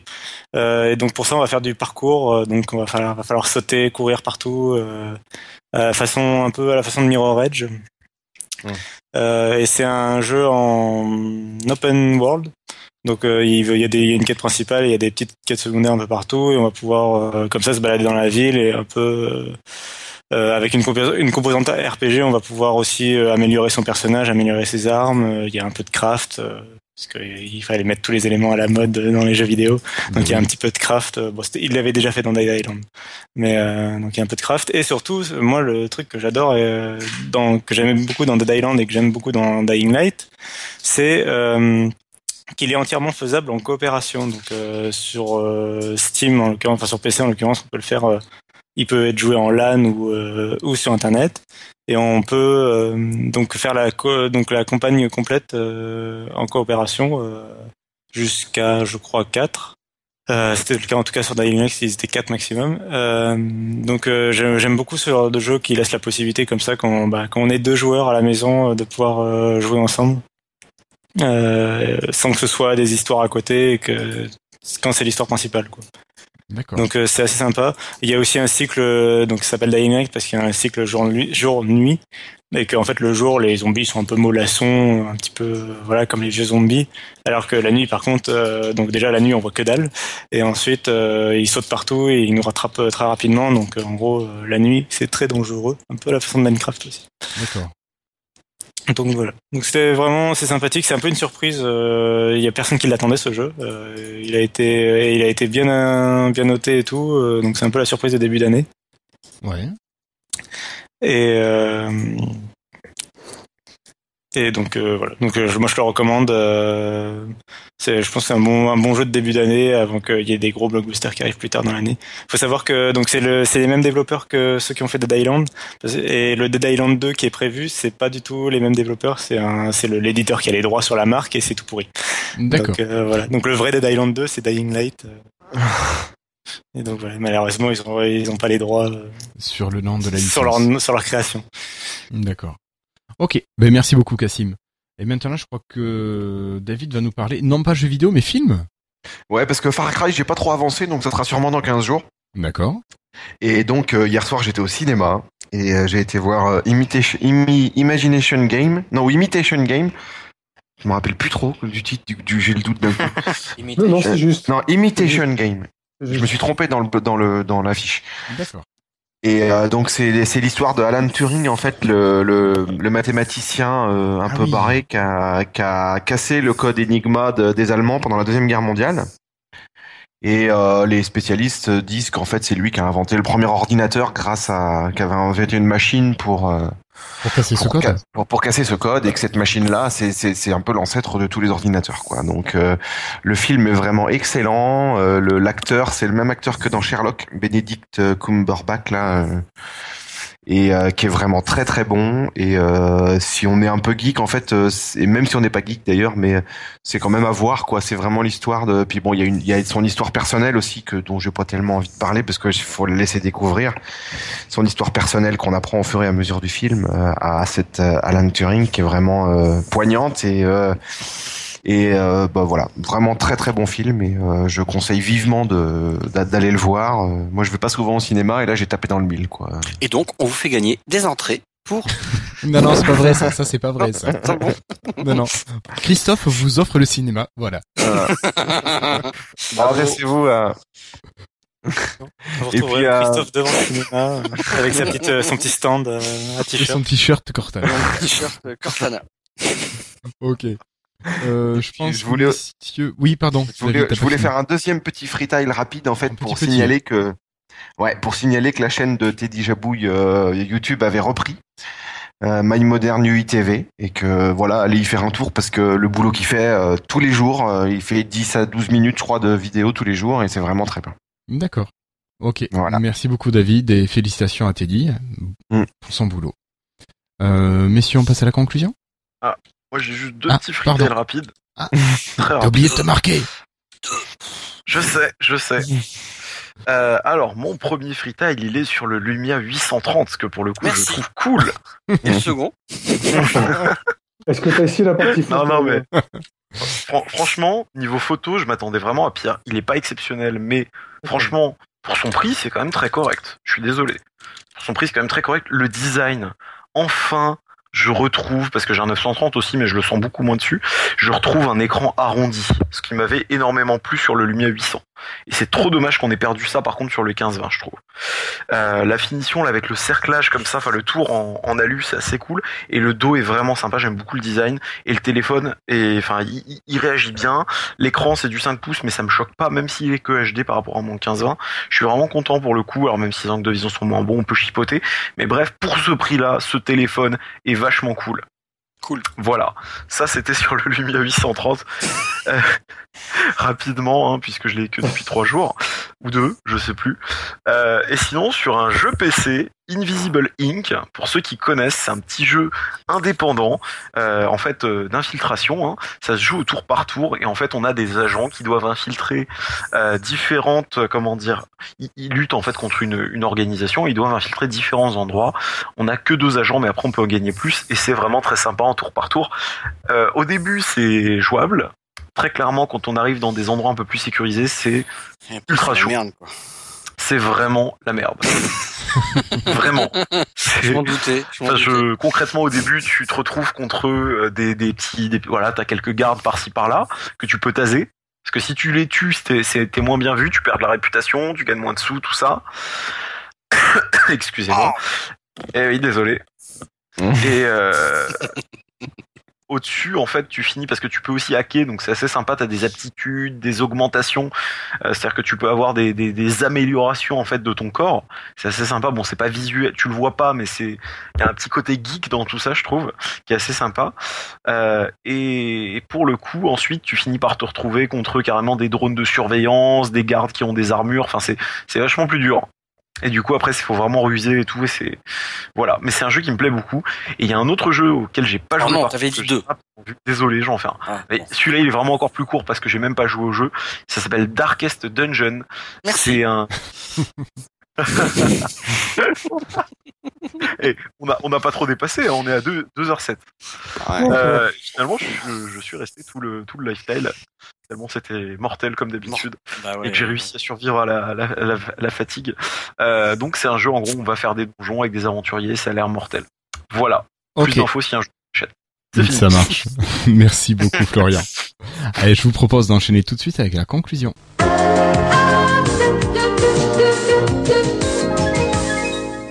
Je vous rappelle le flux pour nous écouter euh, en podcast, c'est http://podcast.lifestyle.fr. Euh, voilà. Euh, des petits remerciements pour leurs commentaires à Étienne, ici présent, qui nous a qui se questionnait à propos d'un rapprochement des différents OS. Ça serait bien dommage si tout finissait par être identique. Bon, c'est vrai qu'on peut avoir des possibilités techniques identiques, mais bon, il faudrait une expérience utilisateur différente. Et merci à Isarior qui nous a mis 5 étoiles sur iTunes. Voilà. Euh, on vous rappelle que vous pouvez nous laisser des, des messages, des commentaires sur le billet de l'émission, sur lifestyle.fr, ou bien sur notre page Facebook, ou bien encore comme Isarior sur iTunes. Voilà, ça nous fera plaisir de trouver de nouvelles étoiles là-bas. Et puis, oui, si, si, un dernier rappel, n'oubliez pas, la boutique Spreadshirt de Lifestyle est toujours là.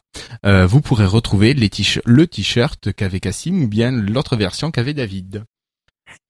Et peut-être des t-shirts Euh, à gagner Ça, c'est pas prévu, ça. l'année prochaine? Mais, mais bah, on pourrait y penser, c'est vrai, on pourrait y penser. Euh, voilà. Pour la session, ouais, pas mal. voilà. Ouais, T'as vu le prix des t-shirts Écoute, faut voir. Ouais. Faut le le mériter, faut, faut vraiment. euh, Faut au faut moins, quoi. euh, ouais, c'est plus qu'un 15-20 quand même. Putain, Ah, c'est un 15-20 ou un Ah, t-shirt. hein, franchement, euh, De toute façon, euh, de toute façon, Christophe, il a aucun mal à sortir l'argent, il, il a la carte bleue de son patron. et il couche avec ma femme, mon patron. ok. Euh, messieurs, bah, écoutez, merci beaucoup d'avoir répondu présent pour ce soir. Euh, je vous donne rendez-vous dans 15 jours. Peut-être pas l'équipe complète, il me semble. non, moi je serai pas là, à mon avis. On verra. Donc, euh, ben, un rendez-vous pour un épisode 60 euh, avec quelques petits absents. Et puis, euh, passez 15 très bons jours. Au revoir tout le monde. Ciao. Ciao. Ciao. Salut.